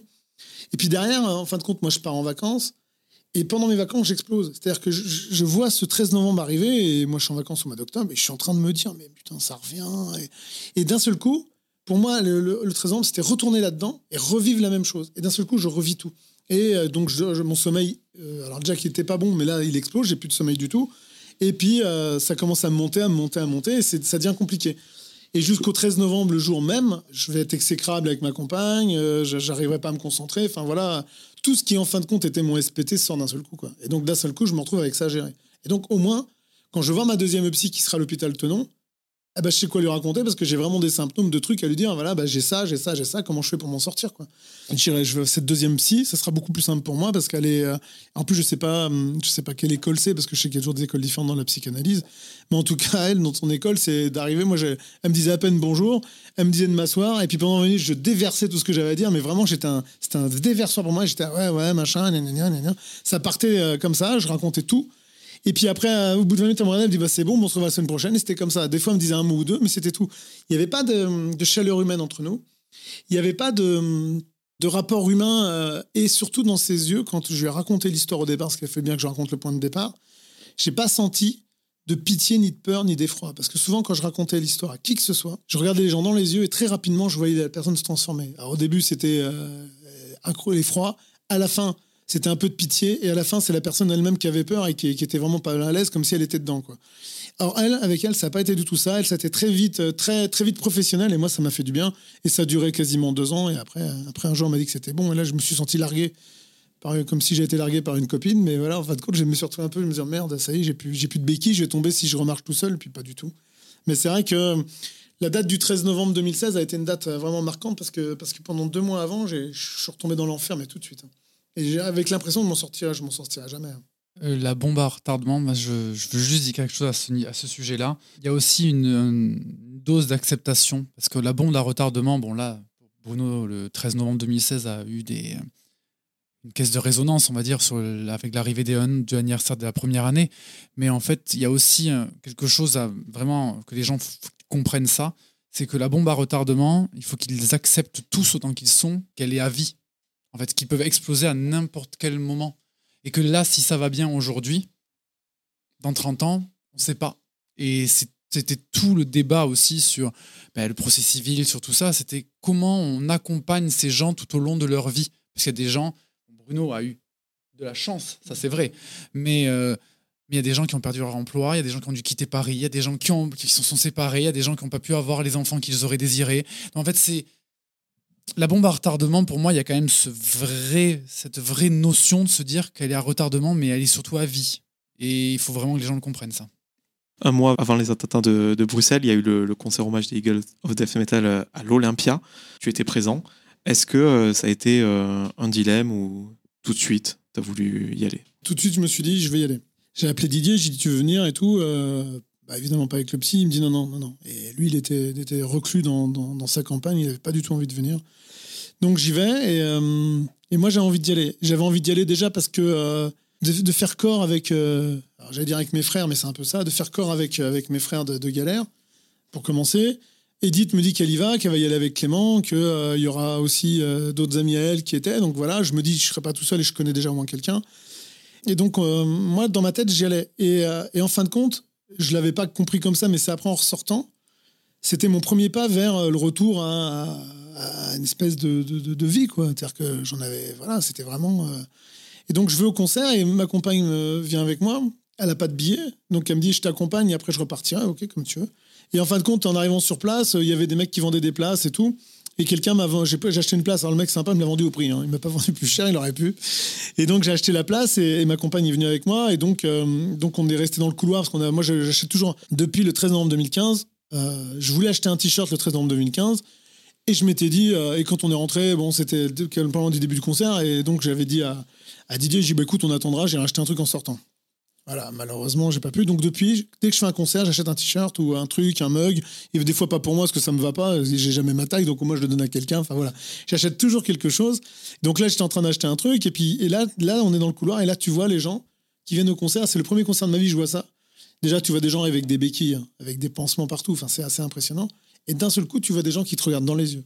Tout le monde cherchait quelqu'un. Et moi, j'ai cherché des gens parce que évidemment. euh, j'ai vu des gens après euh, dans, la cour d'immeuble, j'ai vu des gens dans le petit bar, j'ai aidé une jeune femme euh, aussi, euh, je l'ai je on le dit dans le bouquin, mais euh, j'ai aidé une jeune femme à se nettoyer les cheveux pour pas que le petit voie ça. Enfin voilà, il y a plein de gens, tu as envie de voir les gens. Enfin, donc tout le monde se regarde dans les yeux. À un moment donné, tu as des gens qui viennent me voir, me disent Ouais, j'étais à côté de toi au commissariat quand tu as raconté ton histoire. Il y en a d'autres qui me disent Ah, tu te rappelles pas de moi, on était dans le truc. Et je dis Ah Ouais. Enfin voilà, c'est assez incroyable comme ambiance. Le concert se passe et très vite, c'est un concert. C'est-à-dire que c'est pas une commémoration et très vite, c'est un concert. Et moi, ça me met un coup de boost. Et, euh, et en même temps, ma compagne aime bien la musique, elle trouve ça cool, alors que c'est pas du tout ça qu'elle aime habituellement. Donc on est vraiment. euh, Et en sortant, euh, on repart à pied. Je dis, viens, on va rentrer à pied, ça fera du bien.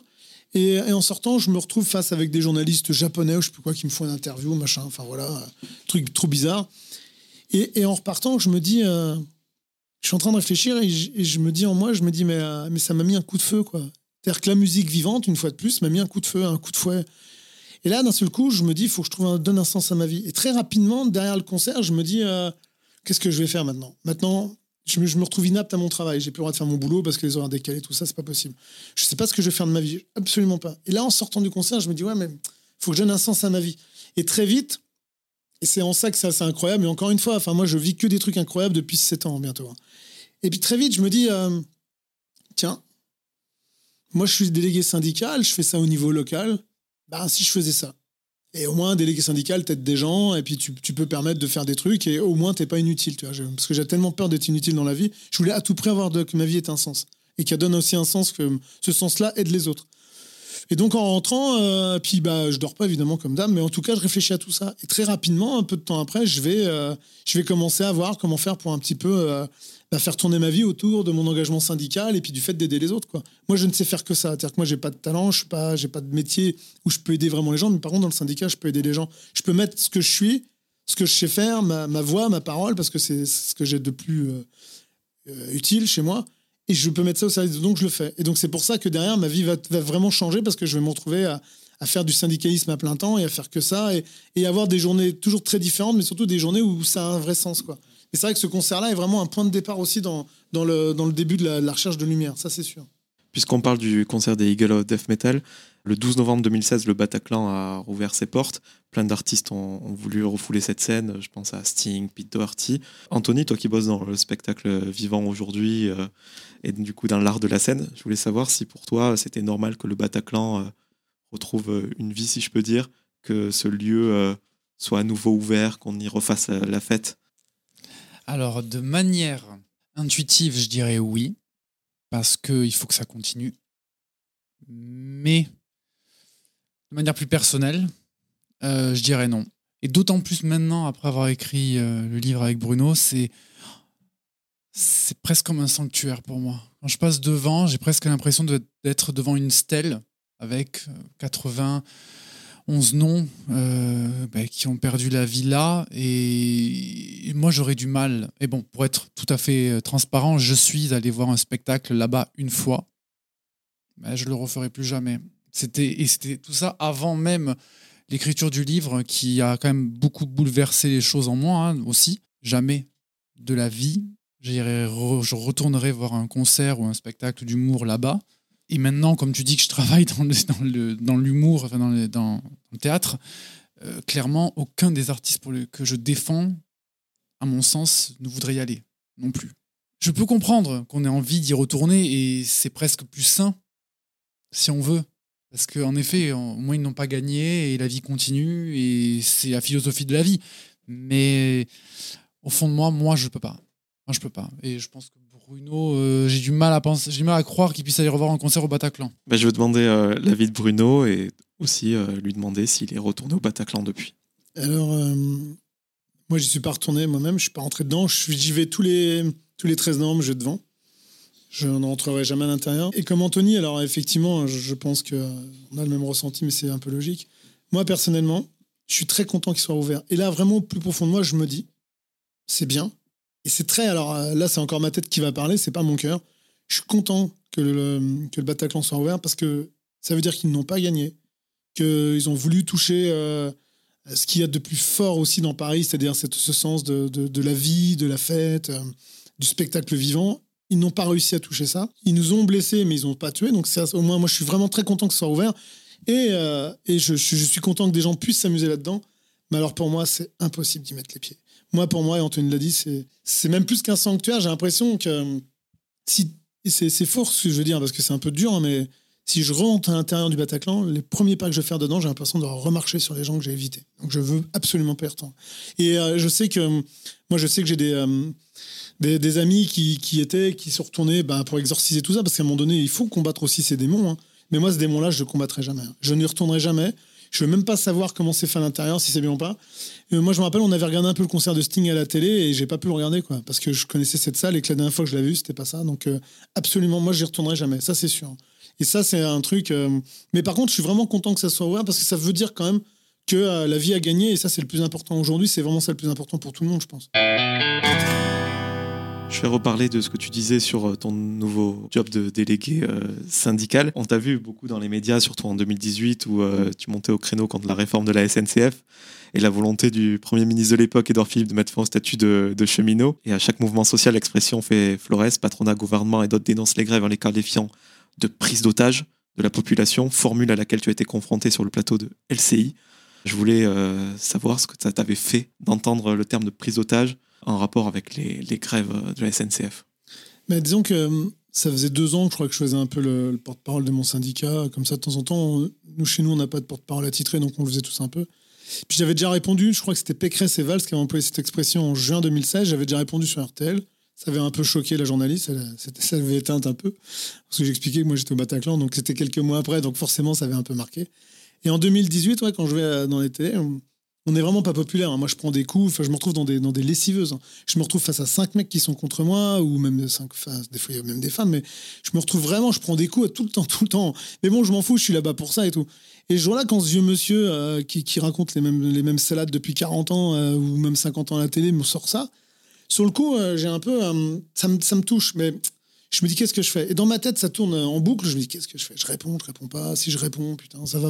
Je veux parce que à ce moment-là, moi, quand je suis euh, dans les médias, je suis dans les médias en tant que délégué syndical, pas en tant que victime d'attentat. Donc je veux pas que les, les deux trucs, je veux pas que les gens pensent que je me sers de mon statut de victime pour un peu euh, faire pleurer dans les chaumières, pour un peu rendre mon- ce que ma cause sympathique. Et je veux pas que les gens euh, pensent que je me sers du Bataclan comme d'un truc pour, pour appuyer mon discours syndical. Donc c'est très dur pour moi à ce moment-là de garder un peu. Enfin, de, moi j'essaie de cloisonner.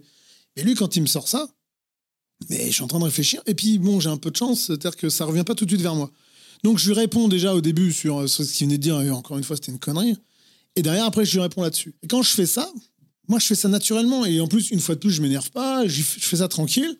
L'émission s'arrête, euh, voilà. euh, Je repars. En plus, je me retrouve à côté de lui dans les couloirs en train de marcher. Il me raconte sa vie. Il n'a pas capté ce qu'il vient de dire. Il n'a pas surtout capté ce que je viens de lui répondre. Bon. Et puis je rentre chez moi. Et puis le lendemain matin, euh, je regarde mon téléphone et je vois des alertes. À l'époque, je, je viens de me mettre sur Twitter. hein. Et je vois des alertes partout. Je me dis, mais qu'est-ce qui s'est passé quoi? Je comprends pas. Pourquoi je suis cité partout? Et je vois que ce truc-là, tout de suite, ça, a explosé et ça, ça a marqué les gens. Et donc, moi, il me faudra quelques temps. Et encore une fois, coup de bol, je vais voir ma psy, je crois, le lendemain ou le surlendemain. Il va me falloir du temps. Mais moi, à ce moment-là, je me rends compte que ça y est, enfin, c'est fini. J'ai plus besoin. Parce que, comme tu disais tout à l'heure, savoir entre le moment où euh, je suis une victime d'attentat, j'en suis pas une, et que je veux le montrer, que je veux pas le montrer, et que voilà, j'ai envie que tout le monde le sache, comme ça, ça évitera certaines discussions. Et puis d'un autre côté, ben, euh, j'ai pas envie qu'on le sache parce que c'est- vraiment de l'intime, et j'ai pas envie que les gens pensent que je me sers de ça pour, euh, pour attirer soit les regards, soit la pitié. Et là, d'un seul coup, bam, tout le monde le sait. Et quand je dis tout le monde, c'est vraiment tout le monde, parce qu'après, j'étais confronté au président de la République, j'étais confronté euh, au Premier ministre, les, mi- les ministres, tout le monde savait que j'avais dit ça, les journalistes, tout le monde savait, tout le monde savait qui j'étais. Alors, tant mieux et tant pis, mais en tout cas, c'était fait. Ça m'a fait une vraie libération. C'est-à-dire qu'en moi, à ce moment-là, je n'avais plus besoin de dire, de prouver, de dire ah, j'étais au Bataclan, machin, arrêtez de dire de la merde ou quoi. Non, stop, c'était fini. D'un seul coup, les choses étaient, euh, étaient posées sur la table. Et pendant longtemps, moi, j'avais discuté avec ma psy en disant ouais, des fois, j'ai envie qu'on me grave sur le, front que je suis victime d'attentats, machin, parce que j'en ai marre qu'on me dise des trucs. Je trouve que les gens prenaient pas, enfin, les gens prenaient pas la mesure de ce qu'on avait vécu. Euh, Très vite, les gens te disent c'est bon, passe à autre chose. Alors, quelques mois après, ils sont gentils. Alors, quelques années après, c'est toujours pas possible. Donc t'imagines bien que quand tu te retrouves avec des gens qui te disent c'est bon, passe à autre chose. Là, t'avais vraiment une, moi j'avais une vraie envie, c'était vraiment, mais c'était une dualité, c'est de la schizophrénie complète. Et là, d'un seul coup, boum, c'est fait, c'est tombé. Donc j'ai plus besoin de le dire, plus besoin de le justifier. Et d'ailleurs, encore aujourd'hui, souvent quand j'arrive quelque part euh, dans les médias, ça commence soit par dire que je suis cheminot ou que je suis délégué syndical, puis à la fin, dit oui, puis en plus, vous êtes sorti du Bataclan, c'est ça, voilà, machin. Mais au moins, ça m'a permis à moi d'avoir, euh, de plus avoir à mener ce combat intérieur. Et ça, ça m'a fait du bien. Et ça a été une vraie libération pour moi parce que d'un seul coup, j'avais plus besoin de dire qui j'étais, ce que j'avais vécu, pour qu'à un moment donné, les gens, bah, ils réfléchissent un peu plus quand ils parlent, tu vois. Parce que il y a ce sujet-là aussi qui est, important, et c'est pour ça que moi, je, n'hésite pas à en parler. C'est pour ça que je suis content d'avoir fait un livre aussi qui, qui puisse être public, parce que je me dis qu'à un moment donné, il est important qu'on raconte l'histoire, que l'histoire soit racontée par ceux qui l'ont vécu. Alors, de l'intérieur, et puis ceux qui sont venus nous aider aussi, que c'est très important, ceux qui, étaient là ce soir-là, qui ont vécu des choses aussi euh, en tant que primo-intervenant, en tant que pompier, policier. Mais il faut que les raconter l'histoire parce que je pense qu'on a raconté une histoire édulcorée. Et moi, le premier, quand je racontais à des gens, à mes proches, je n'allais pas leur raconter tout ce que j'avais vu pour pas choquer, pour pas blesser, en se disant non, non, c'est bon, nous, on a déjà vécu un truc de ouf, on va quand même pas raconter la même chose pour pas choquer les gens. Alors là, tu vois, en te disant ben si, je vais raconter le truc, je vais le raconter dans sa brutalité complète, comme ça les gens, ça va les marquer, ils vont un peu savoir ce qui s'est passé. Et donc dans le bouquin, avec Anthony, très vite, on s'est dit, bah, le point de départ, c'est ça, parce que le point de départ du livre, en fin de compte, et de ce qu'on va en faire, c'est, euh, c'était, l'événement lui-même. Et très vite, tu vois, on s'est dit, on va le raconter brutalement. Et en plus, tu vois, Anthony, il a écrit, mais je reconnais mes mots à moi. C'est-à-dire que je reconnais aussi ce que j'ai dit. C'est-à-dire que Anthony, moi, quand je raconte des trucs, moi, j'ai une façon de parler les choses, c'est un peu plus cash. Et Anthony, lui, c'est quelqu'un qui sait écrire. Moi, moi, je sais scander, c'est différent. et, donc, euh, et donc, Anthony, il a bien écrit. Et là, quand tu lis les premières pages, j'ai l'impression que c'est moi qui l'ai écrit. Alors que je sais qu'Anthony, il a, il a quand même édulcoré, mais je, je reçois, je reconnais vraiment mes mots comme. D'ailleurs, moi, je l'ai écrit moi-même pour mon avocate, je l'ai réécrit pour le juge. Et euh, je l'avais, euh, j'avais donné ma déposition au policier. Donc, tu vois, c'est toujours à peu près la même histoire. Mais vraiment, je trouvais que ouais, ce jour-là, ce, en février, je crois que c'est le 22 février 2000, euh, 2018. Ce jour-là, ouais, effectivement, moi, ce, combat que je menais depuis des mois et des mois là-dessus, ça m'a fait un bien fou. Et d'ailleurs, effectivement, ça a été le, point de départ de. Pas de ma guérison, parce que malheureusement, Tony vous l'a dit, mais je serai certainement jamais guéri à 100%, mais c'est pas très grave. hein. Moi, ce que j'ai comme symptôme, c'est pas très grave du tout. Mais par contre, ouais, ce jour-là, été le début. D'ailleurs, ma psy, quelques mois plus tard, m'a dit bah, Je pense que vous êtes armé pour affronter le monde. Quoi. Mais, mais vraiment, ouais, j'avais vraiment besoin de ça. Et, et je remercie euh, ce vieux monsieur qui raconte toujours la même chose depuis 50 ans, parce que sans lui, euh, sans Ouais, lui, mais- j'aurais pas pu. hein. Ouais, mais ce jour-là, quand même, il faut quand même dire les choses encore une fois. C'est que François de Closet, on va le citer, c'est pas un vieux monsieur, c'est un journaliste. euh, en plus, respecté dans le milieu, c'est ça qui est pire. Et en fait, pour moi, quand on est journaliste, en tout cas, moi, c'est pour ça que j'ai fait ce travail à la base. On a une responsabilité dans ce qu'on donne comme information, dans la vérification des faits, dans le- les mots qu'on utilise. Et en fait, ce monsieur, en fait, a oublié tout le sens, mais alors qui rend la profession de journaliste, pour moi en tout cas, c'est- presque un, un métier un peu au-dessus de la mêlée, où on se doit d'avoir une sorte d'analyse des choses fine, En tout cas, euh, c'est mieux. Et de se dire qu'on peut voir la société dans son ensemble, essayer d'apporter son point de vue. Le problème, c'est que ce monsieur a. François de Closet, donc, a, a oublié le fondement même de son métier, qui est qu'en aucun cas il doit donner son avis. Son avis, on s'en fout. Et encore, je suis très poli. C'est, on s'en fout de son avis. C'est-à-dire s'il pense que Bruno, ses combats sont euh, sont euh, délétères ou, ou sont en tout cas n'ont pas lieu d'être, en fait, qui est qui il est ce monsieur? Qui est qui est-il? En fait, son avis importe peu et en fait tout le monde s'en fout. En fait, ce qu'on veut lui, c'est qu'il ait un regard éclairé sur les choses. Or, en utilisant ce mot précisément, preneur d'otage, pour moi, c'est je suis directeur de TF1, je le vire clairement. Pour moi, c'est impensable qu'un journaliste puisse utiliser des mots alors qu'il connaît le sens des choses en fait. Il connaît le sens parce qu'il est peut-être peut-être un imbécile, mais il est loin d'être il est, il est cultivé. C'est pas quelqu'un de pas quelqu'un qui sort de la rue comme ça. euh, non non, c'est quelqu'un qui est cultivé. Comment il peut utiliser ça? Et moi vraiment, ça c'est quelque chose qui m'avait choqué à l'époque et qui m'a d'autant plus, qui m'a encore plus heurté et, sensibilisé d'ailleurs euh, à l'écriture du bouquin. Je sais pourquoi aujourd'hui j'ai arrêté la presse.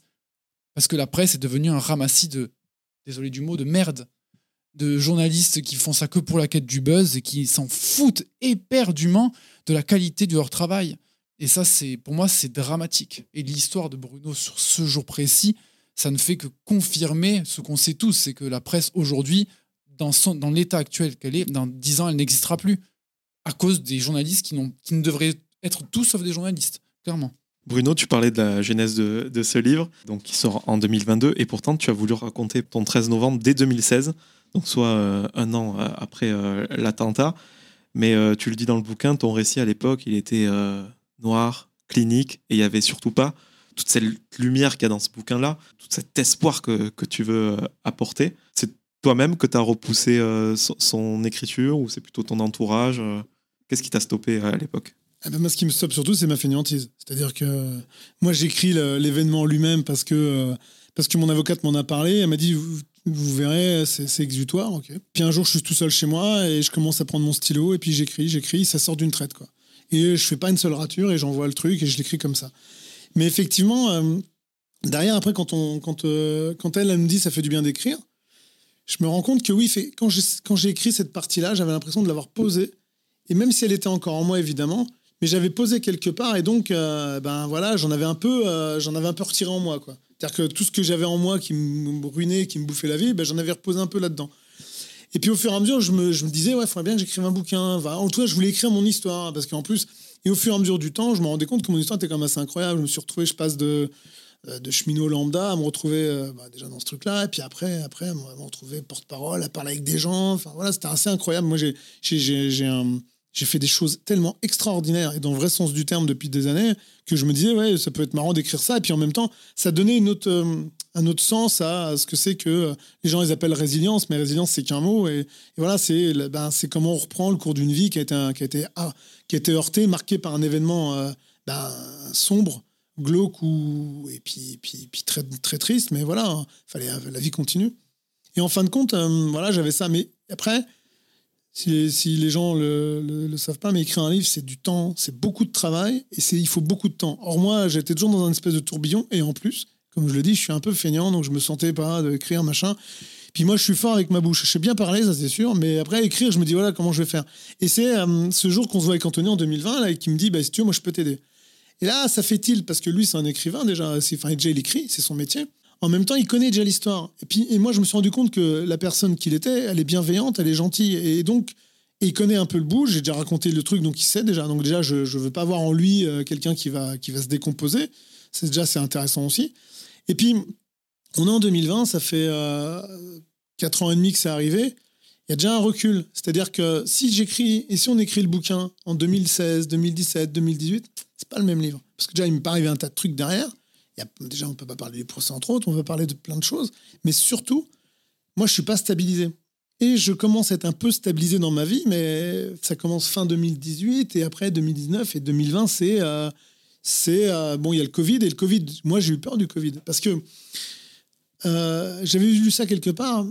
Nous, les victimes euh, de, stress post-traumatique, on est confinés à l'intérieur de nous-mêmes. C'est-à-dire qu'on est confinés dans notre tête avec des événements qui te marquent, avec euh, quelque chose qui te, bloque. Et donc, t'es confiné là-dedans parce que t'es es coincé dans ta tête, dans ton corps, avec ce truc-là qui te hante.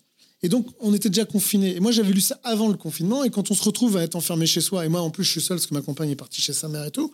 Moi, je suis seul dans un appartement avec du bruit autour de moi. Enfin, voilà, comme tout le monde. hein.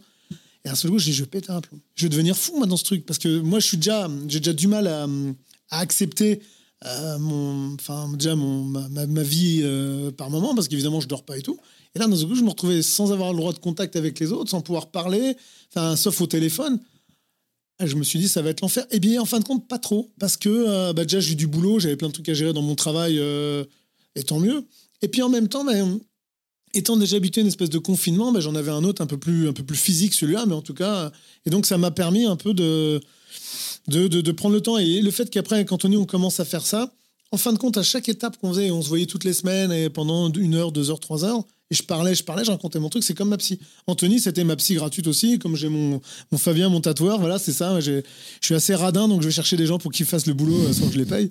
Non, mais c'était vraiment ça. C'est-à-dire que, ben, en lui racontant le truc, à chaque fois que je racontais quelque chose, ça sortait en moi et c'était posé. Et le jour que le bouquin a été écrit, que c'est devenu un, outil, euh, que c'est devenu un objet, eh ben, je me suis retrouvé avec quelque chose en me disant Ah ouais, mais ça, c'est pas mal parce que c'est ma vie. Et donc, c'est ma vie et c'est euh, et c'est écrit.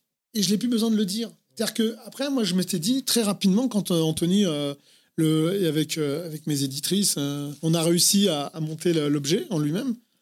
Et le procès, on est en plein pendant le procès. Et je me suis dit, mais à la fin du procès, le bouquin sera sorti, l'objet existera, je pourrais le mettre dans l'étagère, mais je pourrais aussi mettre dans l'étagère le chapitre de ces sept ans de Bataclan, quoi, en fin de compte. De ces sept ans de, victimes d'attentats et de. Voilà. Une fois que le procès il est fini, une fois que le livre il est sorti, que moi mon procès d'indemnisation il est fini, ben c'est bon quoi. Et je l'ai dit, euh, je l'ai dit très rapidement parce que c'est une formule que j'avais entendue par Arthur Desnouveaux, le président de Life for Paris, une association de victimes d'attentats. Moi, je veux être une victime à la retraite. Moi, je suis pas une partie civile ou une victime à vie. C'est pas mon objectif. Moi, je veux pas que ma vie soit réglée par ça. Donc, effectivement, la chance que j'avais, c'est d'avoir fait ce livre grâce à Anthony et à nos éditrices. Et on se retrouvait avec ça. J'ai tout pu mettre dans l'étagère. Et donc, aujourd'hui, ben, voilà quoi. Moi, je, je suis une victime d'attentat évidemment à vie. Je suis marqué par ça. Mais ma vie tourne pas autour de ça. Et aujourd'hui, j'aime bien quand on me présente en disant, bah voilà, euh, il est cheminot, euh, il est délégué syndical, il nous emmerde tous les jours avec ses grèves, mais en attendant, euh, bah, il n'est pas victime d'attentat comme métier. Tu vois. Et ça, pour moi, c'est très important. Et ça, c'est grâce à Anthony, entre autres. Ce que j'ai aimé, c'est sans doute à, à- à Anthony, c'est dans, dans le bouquin, donc il y a toute la restitution des faits, de ce qui se passe dans ta tête, etc. Mais il y a la forme aussi qui est super intéressante vers la fin du bouquin, c'est qu'on revit les événements par le prisme de plusieurs personnages. Donc Edith, Didier, Stan, Nathalie, euh, ta, compagne. Pourquoi avoir fait ça justement? Ils sont indissociables de son histoire à lui. En fait, Edith, bon, ouais, par la force des choses, évidemment, euh, son ami et son fils aussi au Bataclan, parce qu'ils y étaient, et Nathalie, parce qu'elle a vécu déjà les choses le soir même, avec cette peur, avec, parce qu'elle a eu peur de perdre l'homme de sa vie. En fait, en fait c'est tout cela, ça fait partie d'une histoire, de leur histoire à eux, qui les dépasse parfois parce que c'est presque une histoire collective. Le livre dépasse même ce cadre-là pour moi. Mais ce qui est intéressant, c'est Edith, évidemment qu'il fallait en parler. C'est le début de. C'est presque le début de l'histoire. Edith et Bruno, avec ses amis é- évidemment aussi. Et Nathalie, c'est parce que on a très longtemps euh, oublié la personne à côté, le compagnon, le... tous ces gens qui euh, ont vécu à travers euh, la télé ou je sais pas ou un article de presse, etc. Ils ont appris ce qui se passait là-bas et eux, ils ont dû vivre avec la peur de perdre. Et malheureusement, il y en a qui ont perdu. Donc c'est Nathalie, c'était aussi le moyen de parler évidemment d'elle et de son histoire et de son ressenti, parce que la partie sur Nathalie, c'est Nathalie qui nous a dit des choses. C'est-à-dire Nathalie, on, a fait entrer Nathalie dans l'équation pour ce chapitre-là, et Nathalie nous a raconté son point de vue. Après, c'est raconté par Bruno, on a voulu recueillir les propos aussi de Nathalie pour pas dénaturer elle aussi son histoire, parce que son ressenti sensiblement le même, mais un peu différent, et c'est normal, avec sa sensibilité aussi. Et c'était aussi moyen de raconter c'est quoi en fait une victime par ricochet? Tout simplement, c'est Nathalie, par ricochet, elle est aussi victime du Bataclan. Parce que Nathalie s'est inquiétée forcément ce fameux soir, puis elle a vécu avec Bruno et ses démons. Évidemment, c'est le jour même et toutes, ces, toutes les années qui ont suivi. Nathalie, ça a été son, sa béquille, si on veut. C'est sa béquille pour sa survie. C'est celle qui, aujourd'hui, quand on écrit sur le livre Survivant du Bataclan, Il est survivant parce qu'il a survécu et grâce à elle. ça, c'est sûr et certain. Nathalie, dans, dans cette histoire-là, elle a une place primordiale et même, sans elle, il n'y a peut-être pas de Bruno aujourd'hui. Plus en tout cas. Donc c'est. Et tous, Edith, on parle d'Edith, mais son compagnon Clément, Edith n'a pas vécu les choses comme Bruno sur l'après. En tout cas, grâce à Clément, elle fait tout ce qu'elle peut pour tenir le coup. Et tous, je pense que tous, moi, j'ai été au procès aussi pour bah, pouvoir permettre d'écrire ces chapitres-là aussi. Et j'ai bien vu tous ces gens qui étaient soutenus par euh, un compagnon.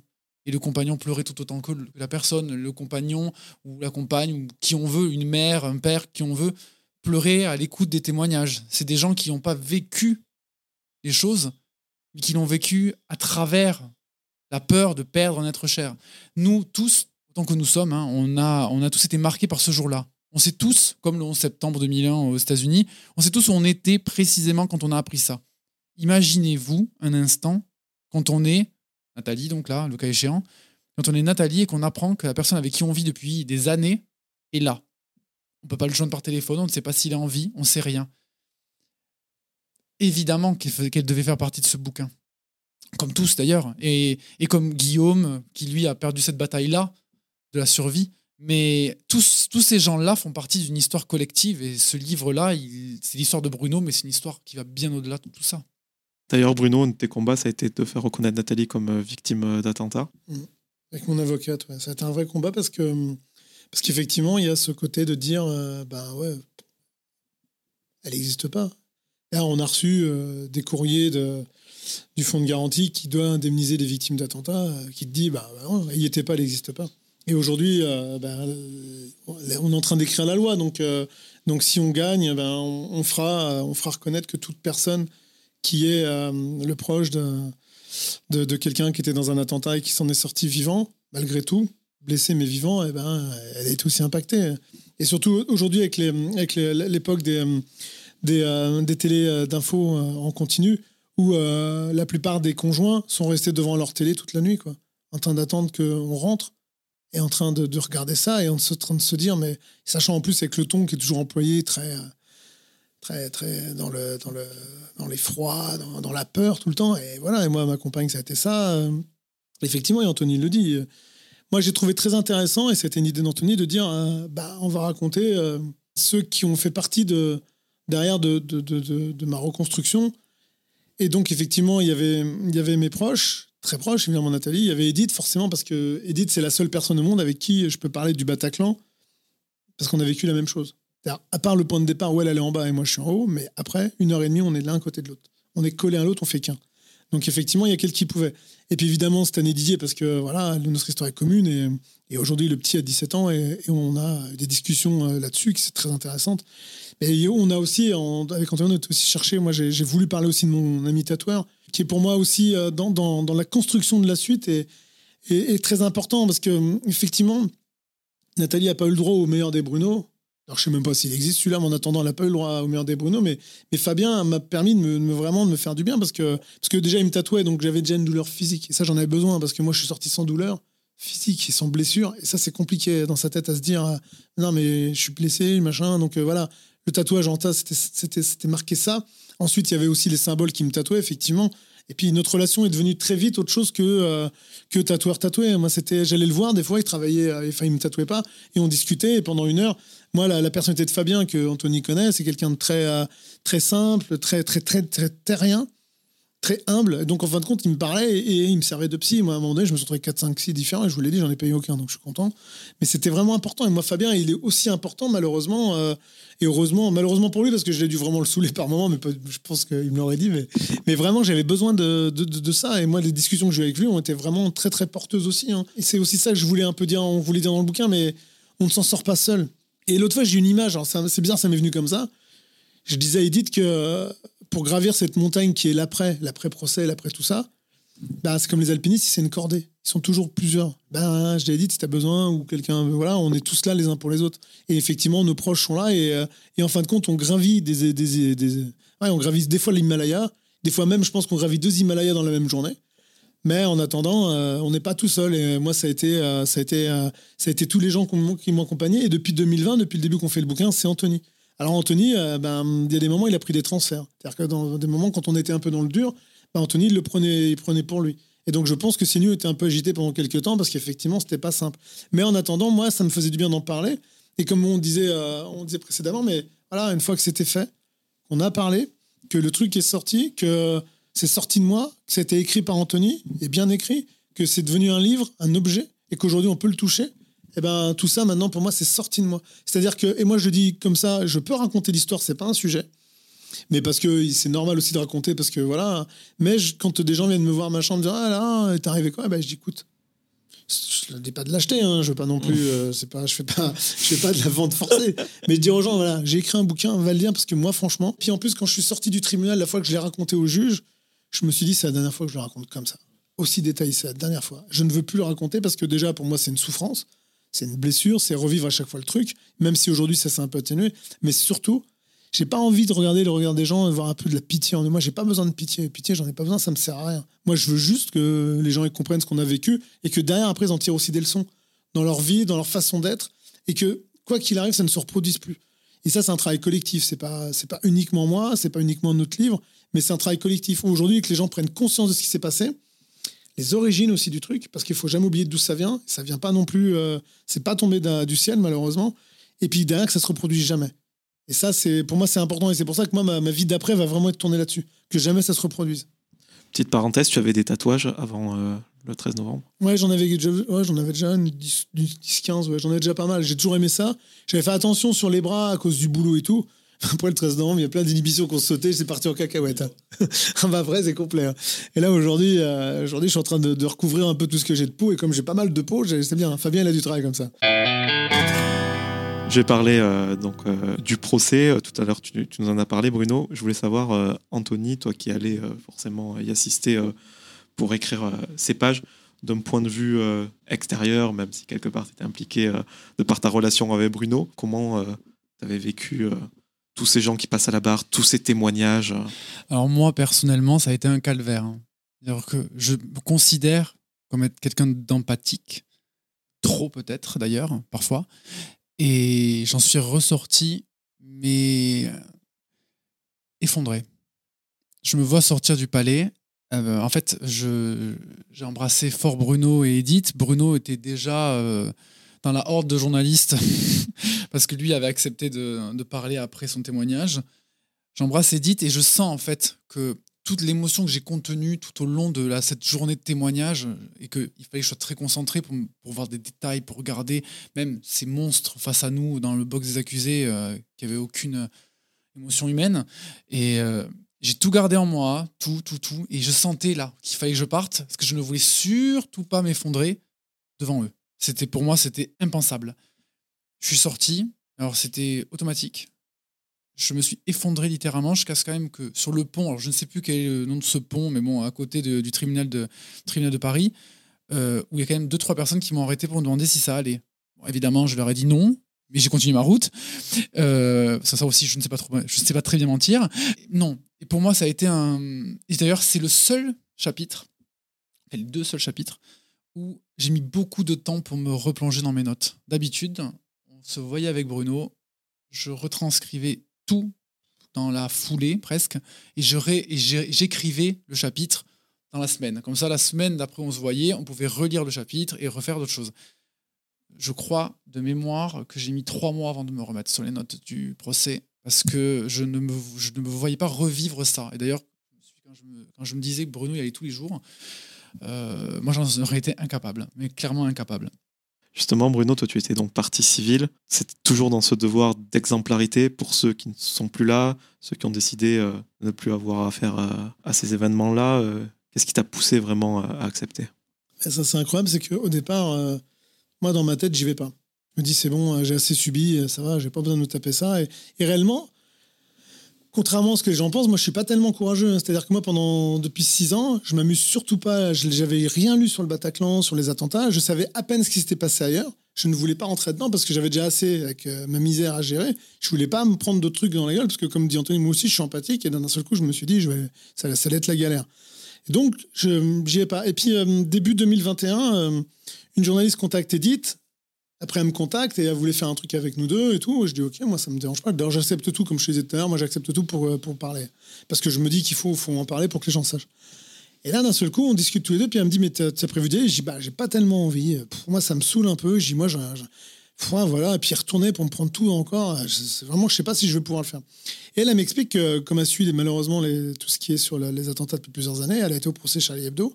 Et que les, compagnes ou compagnons de, de ceux qui étaient morts ce jour-là euh, lui ont dit que, bah ouais, ils n'ont pas eu les réponses à tout, mais que derrière, t'es sorti un peu plus serein, un peu plus apaisé.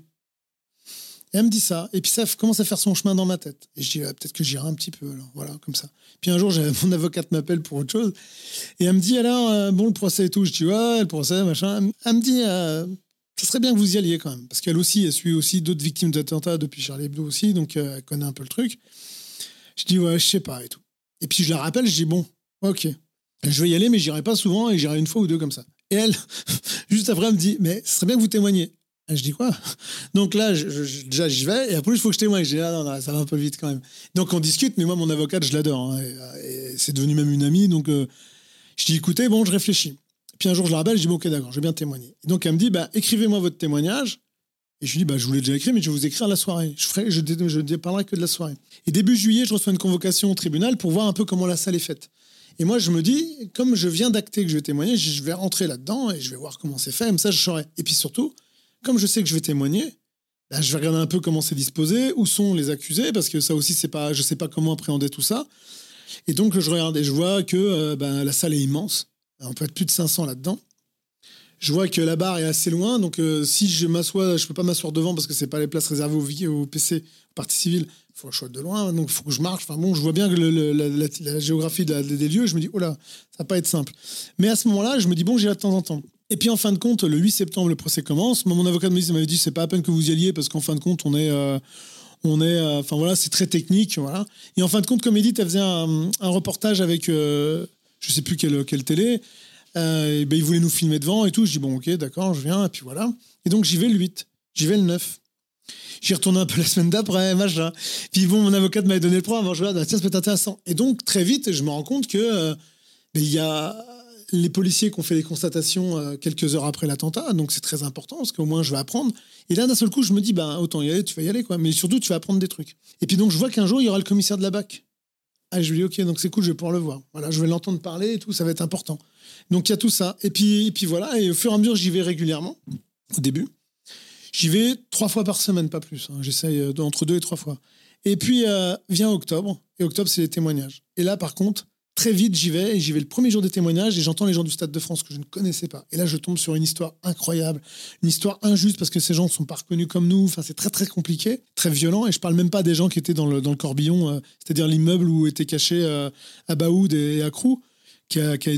Suite à l'assaut du raid, la- la- l'album, l'immeuble s'est effondré, des gens se retrouvent à la rue avec euh, des policiers qui les ont maltraités. Enfin bon, ces histoires-là sont incroyables et, moi j'entends tout ça.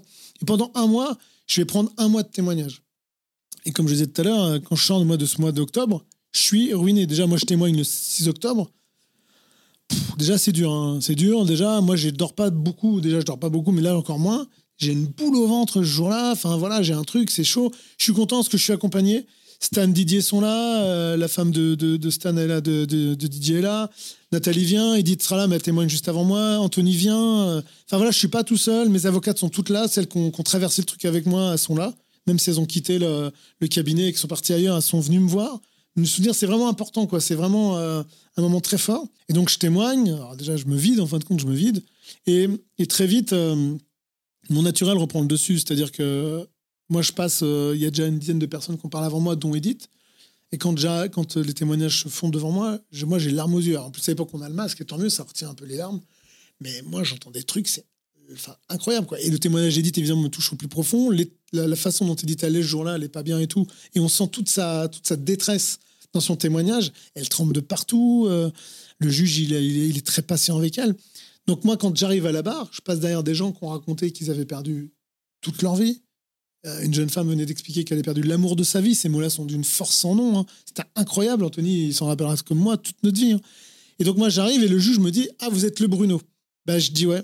Et comme Edith venait de dire, donc ça venait de dire qu'on lui avait posé plein de questions après le Bataclan dans des études scientifiques, dont une qui lui disait si elle avait uriné pendant le, enfin, l'attentat. Donc elle dit non, on m'a posé genre de question. Moi j'arrive et je dis à la barre, quand le juge me dit vous êtes le Bruno, je dis oui c'est moi. Je suis bien content qu'elle n'ait pas uriné. Ça fait rire tout le monde et moi ça me fait redescendre le truc parce que sinon je sais pas comment je vais tenir. Et donc après je parle pendant 20 minutes, une demi-heure, je raconte mon truc, après je pose, on me pose des questions et je, manie un peu l'humour encore comme je fais tout le temps. Et tant mieux parce que ça m'a permis de tenir. Et après quand je, quand, euh, quand je me retourne et que je vois euh, tous les gens me regarder et tout en me disant euh, machin, tu, tu sens le regard sur toi, la salle elle est pleine, tout le monde te regarde, ça c'est incroyable quoi. Et donc le lendemain, euh, je, vais faire autre chose, donc je viens pas. Et je reviens le lundi d'après. Et là, quand je reviens, euh, ben, je reviens comme spectateur. Mais spectateur, acteur. C'est-à-dire que je vais entendre des témoignages. Et suivant les témoignages, j'irai parler avec les gens. Donc j'ai parlé avec des gens qui ont vécu des choses euh, différentes. J'ai parlé avec des gens qui ont, côtoyé Didier et Stan à- au moment où ils avaient pu réussir à s'en sortir. Enfin voilà, toutes ces choses-là. Ça va être très important. Et le mois de novembre, ça va être la décompression. Je vais quasiment pas y aller. Je vais être, euh, je vais, je, physiquement, je vais, mon corps va, va dire stop quoi. J'ai plus de force. Donc j'essaie de refaire un peu plus de syndicalisme pour un peu me changer les idées, mais vraiment j'y vais pas. Décembre, j'y vais un peu, et puis à partir de janvier, euh, bah, j'y vais tous les jours. Parce que, euh, parce que là, on va rentrer dans les faits, on va, et je vais essayer de comprendre pourquoi, euh, bah, comment c'est arrivé déjà euh, dans, la chronologie des événements, euh, les, le- les, comment ça s'est fait avant, pendant, et puis un peu après. Et puis, puis je vais entendre parler aussi les mecs, quoi. Je veux savoir un peu ce qu'ils disent, et puis savoir qui, qui a monté ce truc-là, quoi. Et très vite, on apprendra que ceux qui sont dans le box, euh, bah, c'est pas eux qui, déjà, c'est pas eux qui ont fait, évidemment. Parce que même Salah Abdeslam, il a rien fait, hein, quand on fait le bilan de ce qu'il a fait, à part emmener les autres. euh, en tout cas, dans l'attentat lui-même, il n'a pas eu le courage de le faire, ça c'est sûr. Mais surtout, euh, ouais, je me retrouve à apprendre. Et donc, c'est comme si j'allais dans un cours d'histoire. Et depuis le mois de janvier, ouais, j'y étais quasiment tous les jours. Et comme en plus, on a créé une communauté avec, euh, entre les journalistes, les avocats, des magistrats, et puis, et puis mes, mes autres collègues, euh, camarades PC, bah, on a pu. euh, tu vois, c'était vraiment intéressant. Moi, j'allais là-bas des fois juste pour voir mes potes. Pas pour entendre ce qu'elle allait se dire. Des fois, je restais un peu, je partais, parce que voilà, ça m'intéressait pas plus que ça. Mais j'ai appris plein de choses. Et au moins, je me suis dit que ce procès, il racontait ma vie, ma vie depuis 7 ans. Il racontait ce que j'avais vécu, il racontait. euh, Et donc, ça aurait été. J'aurais pas voulu ne pas être présent quelque part. Et c'est pour ça que je remercie toujours Gaëlle, la journaliste qui m'a dit d'y aller, mon avocate, parce que franchement, grâce à elle, j'ai pu y aller et j'ai vécu le procès que je voulais vivre. Et surtout, je sors de ce procès avec. bah voilà, j'ai entendu, j'ai vu, j'ai voilà. Et donc aujourd'hui, j'ai pas de regrets. Et je pense que je peux. euh, que je peux repartir euh, dans, dans, ma vie d'après ou ma nouvelle vie, je sais pas comment elle va être, mais en tout cas, voilà, ce truc-là, je le laisse derrière moi. Mais c'était c'était très fort ces moments de, haut tribunal parce que j'ai vécu des moments extraordinaires, mais des moments d'une. et j'ai entendu des gens d'une dignité, d'une force. Vous savez, quand, quand une maman vient vous expliquer qu'elle a perdu sa, petite fille de 16, 17 ans, ou son fils de 16 ans, ou que ce monsieur, euh, Georges, euh, que je suis devenu ami avec lui, Georges Chaline, qui a perdu sa fille Lola dans le Bataclan et qui lui après a fait un livre avec euh, le père d'un des, des terroristes du Bataclan. Enfin, voilà, tous ces, tous ces, voyages extraordinaires. Je me dis que j'ai pas perdu mon temps et que vraiment j'en sors plus fort et, et grandi en plus parce que je me, je, je me suis, j'ai entendu des choses tellement extraordinaires et surtout, je le redis, mais j'en sors en étant sûr, mais vraiment sûr que je n'ai pas le droit de me plaindre parce que franchement j'ai entendu des choses. Moi à côté, euh, j'ai vraiment aucune raison de me plaindre, franchement, mais c'était tellement incroyable. Mais ce procès pour moi ça a été un une des étapes importantes de ma vie et, euh, et effectivement il est je suis content qu'il soit fini parce que dis-moi c'est trop long mais c'était vraiment très fort et très intense et tant mieux Tout à l'heure, tu parlais du pouvoir du rire qui avait permis de crever l'abcès, d'étendre la salle et de faciliter ton témoignage. Est-ce que tu n'avais pas peur qu'il ait un autre pouvoir de la part des accusés, que ces, ces gens-là rigolent à ce que les, les victimes euh, disent Tu as pensé à ça Enfin, moi, quand j'ai lu le bouquin, j'ai essayé de me mettre à ta place et euh, ça aurait une crainte que j'aurais pu avoir, par exemple. Ah bah moi les accusés je... enfin moi pendant longtemps les accusés ils n'existaient pas c'est-à-dire qu'ils étaient là dans le box mais je m'en foutais quoi parce que déjà les trois qui nous ont tiré dessus étaient pas vivants ils étaient plus là et puis qu'en plus moi eux je- j'en attendais rien ils m'intéressaient absolument pas Tu avais Le- fait le choix, de toute façon, de ne pas les regarder, Ouais. de, de- vraiment de d'oublier même leur présence. ouais Lui a fait ce choix-là. Et Anthony, je voulais savoir, est-ce que toi, euh, qui as assisté euh, au procès, quand tu as vu euh, les gens, les victimes témoigner, est-ce que pour toi, les accusés, même s'ils ont fait des choses inhumaines, horribles, tous les qualificatifs que l'on veut, est-ce que tu penses que leur humanité a pris le dessus et ont peut-être été touchés par ce qui s'est dit ou pas? Je ne crois pas du tout à ça, même s'il y a des avocats de la défense qui vont nous faire croire que, oui, oui, en cinq ans, ils se sont rachetés une conscience et une humanité. Mais non, non, clairement pas. Moi, pendant, j'ai vu des, dizaines de personnes parler, les unes après les autres, et trois quarts du temps, sur les 14, tu en avais 13 qui avaient les mains dans leur. euh, mains comme ça, contre leur front, et qui regardaient le sol. de manière assez. euh, voilà, presque comme s'ils étaient presque morts, quoi. Mort létal, en tout cas, où voilà, ils, écoutaient sans écouter. Je pense même qu'ils n'écoutaient pas du tout. Et oui, il y avait Salah Deslam qui avait, qui avait tendance à re- regarder, lui, plus, plus fixement, mais sans jamais rien dire. Alors je sais qu'il a des fois euh, dit des choses, qu'il a, je sais, ça, ça moi je n'y ai pas assisté moi personnellement, mais je sais qu'il a des fois réagi et interagi avec certaines personnes qui, euh, qui témoignaient. Mais en tout cas, moi, de ce que j'ai vu, euh, j'ai vu aucune once d'humanité ou aucune once de, de repentance. Jamais. Je crois que certains ont exprimé leur, leur regret, non? Oui, oui. Mais encore une fois, ce sont des mots. Moi, j'ai envie de dire, on- des regrets quand on a fait ce, qu'ils ont fait, parce qu'ils ont quand même été reconnus coupables pour, la plupart. hein. Euh, donc, euh, ils sont coupables, donc, par définition. Moi, euh, entendre des regrets, des excuses envers les victimes, peut-être. Pourquoi pas, mais des regrets. Il était temps de se poser la question bien avant, mon, cher ami. C'est honnêtement ça pour moi ce qu'ils ont ce qu'ils ont fait c'est bon c'est certes inhumain mais c'est surtout impardonnable vraiment impardonnable jamais au grand jamais et pourtant je suis assez je suis extérieur moi à cette histoire à part évidemment le livre mais moi je n'ai pas vécu le Bataclan je me mets à la, à- à la place de de cette mère qui a perdu sa fille avec qui on était juste à côté de de ce, de ce monsieur qui travaillait au Bataclan, qui invite deux de ses amis, et les deux sont morts ce soir-là. D'Edith, qui a dû quitter Paris, qui a dû euh, renoncer à son travail parce qu'elle n'a plus la force de vivre la vie d'avant. Mais en fait, comment pardonner?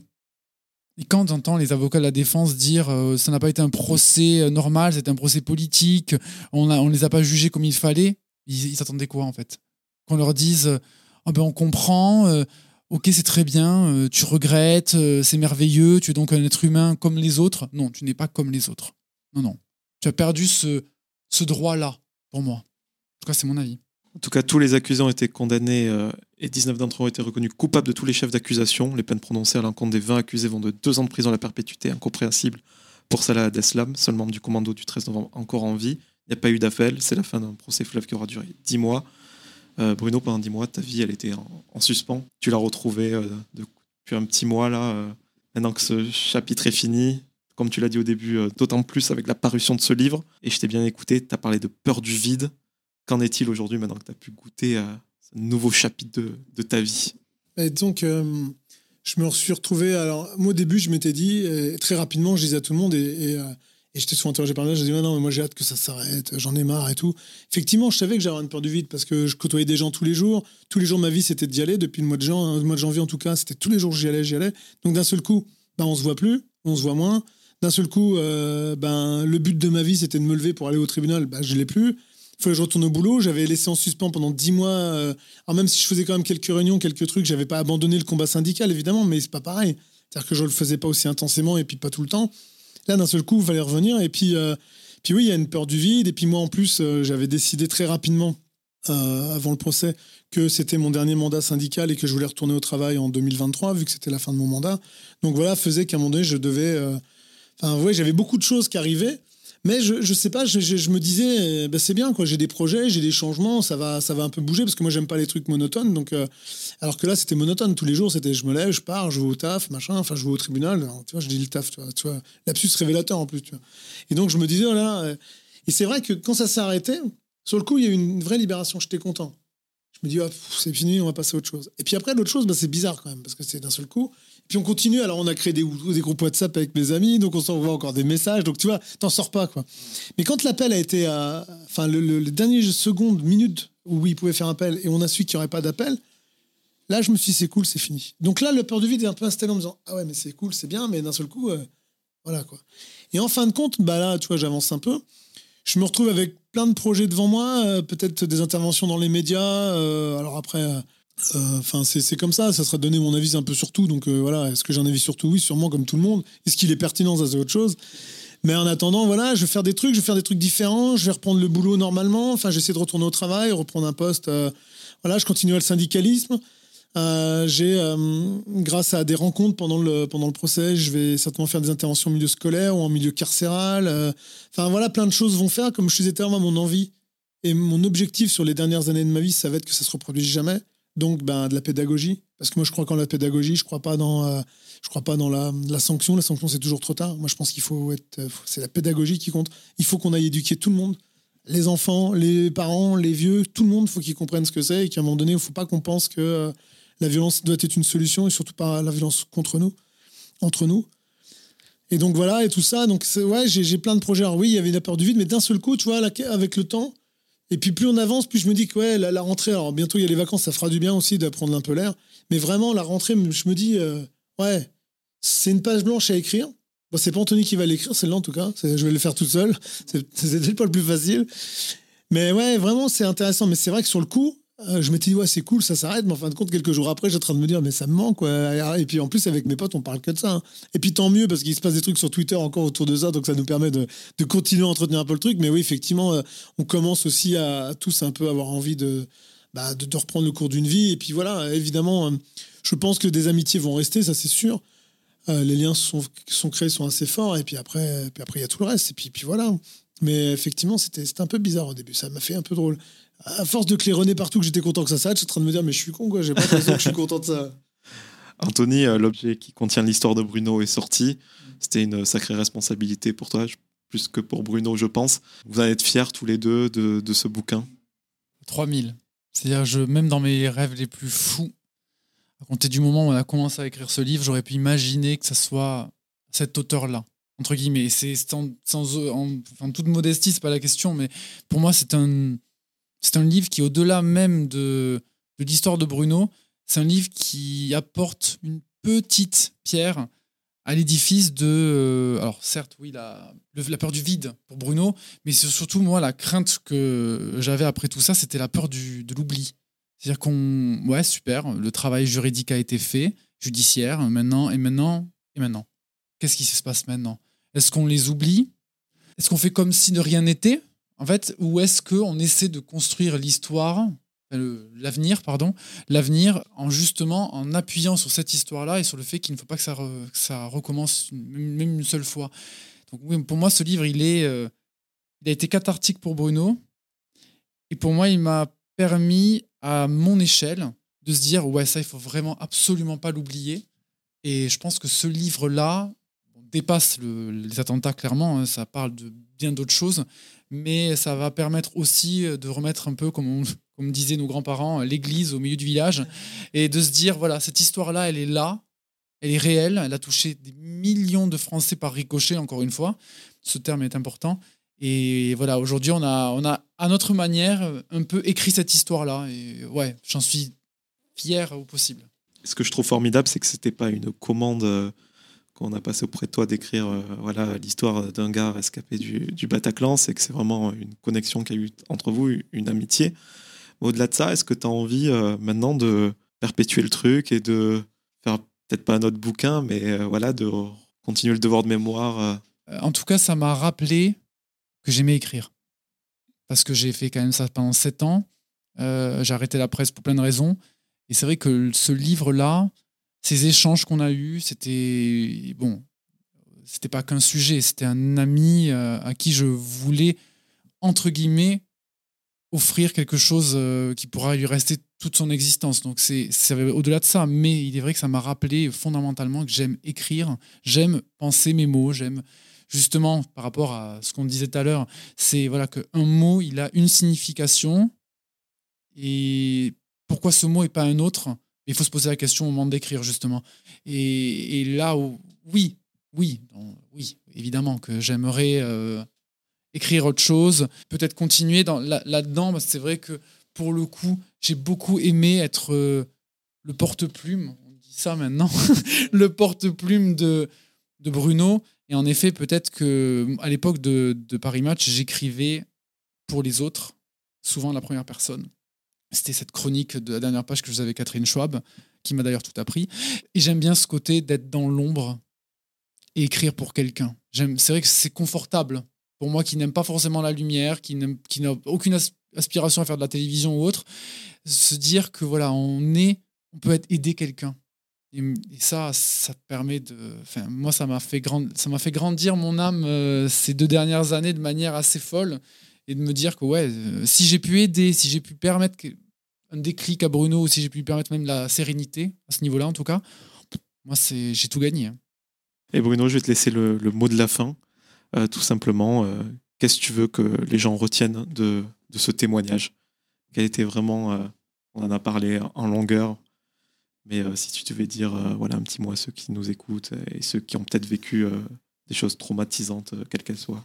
Ouais, moi, c'est de, de dire aux gens, et, euh, et, et comme tout le monde, j'ai- eu des passages dans ma vie avec euh, des événements traumatisants. Le Bataclan, effectivement, c'est euh, c'est spectaculaire, mais c'est peut-être pas forcément ce que j'ai de plus traumatisant dans ma vie. J'ai perdu mon père à 8 ans, donc effectivement, ça, ça fait partie des choses. Moi, c'était de dire aux gens, et grâce à Anthony, c'est d'avoir cette, de- d'expliquer aux gens et d'essayer de leur, de, leur donner cet espoir que, ben, quoi qu'il arrive, il y a un chemin. Il y a un chemin vers la lumière. On a tous le nôtre. faut le trouver.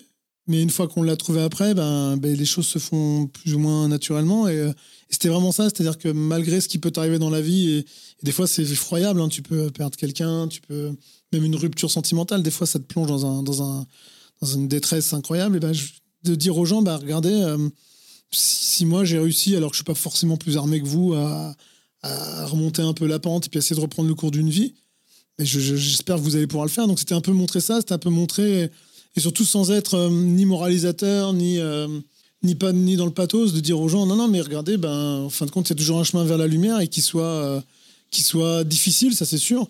Euh, qui soit des fois très long, euh, et Anthony l'a dit, je, je pense que le mien n'est pas fini, et, heureusement des fois.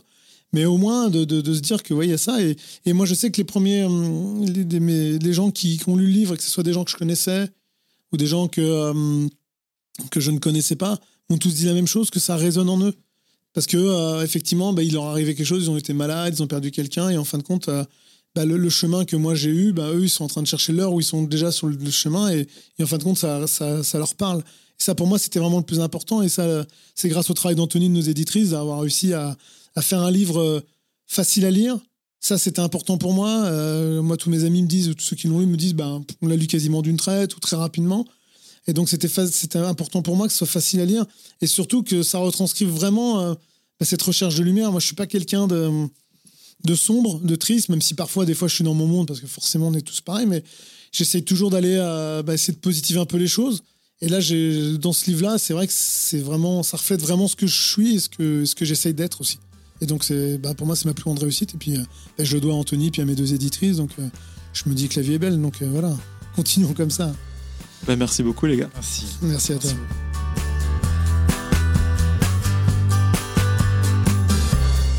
Merci à toutes et à tous d'avoir écouté cet épisode avec Bruno Poncé. Si vous voulez soutenir le projet, vous pouvez mettre 5 étoiles sur Apple Podcast et Spotify et vous abonner à Cadavre Exquis sur toutes les plateformes de streaming. Je vous donne rendez-vous très bientôt en compagnie d'un nouvel invité.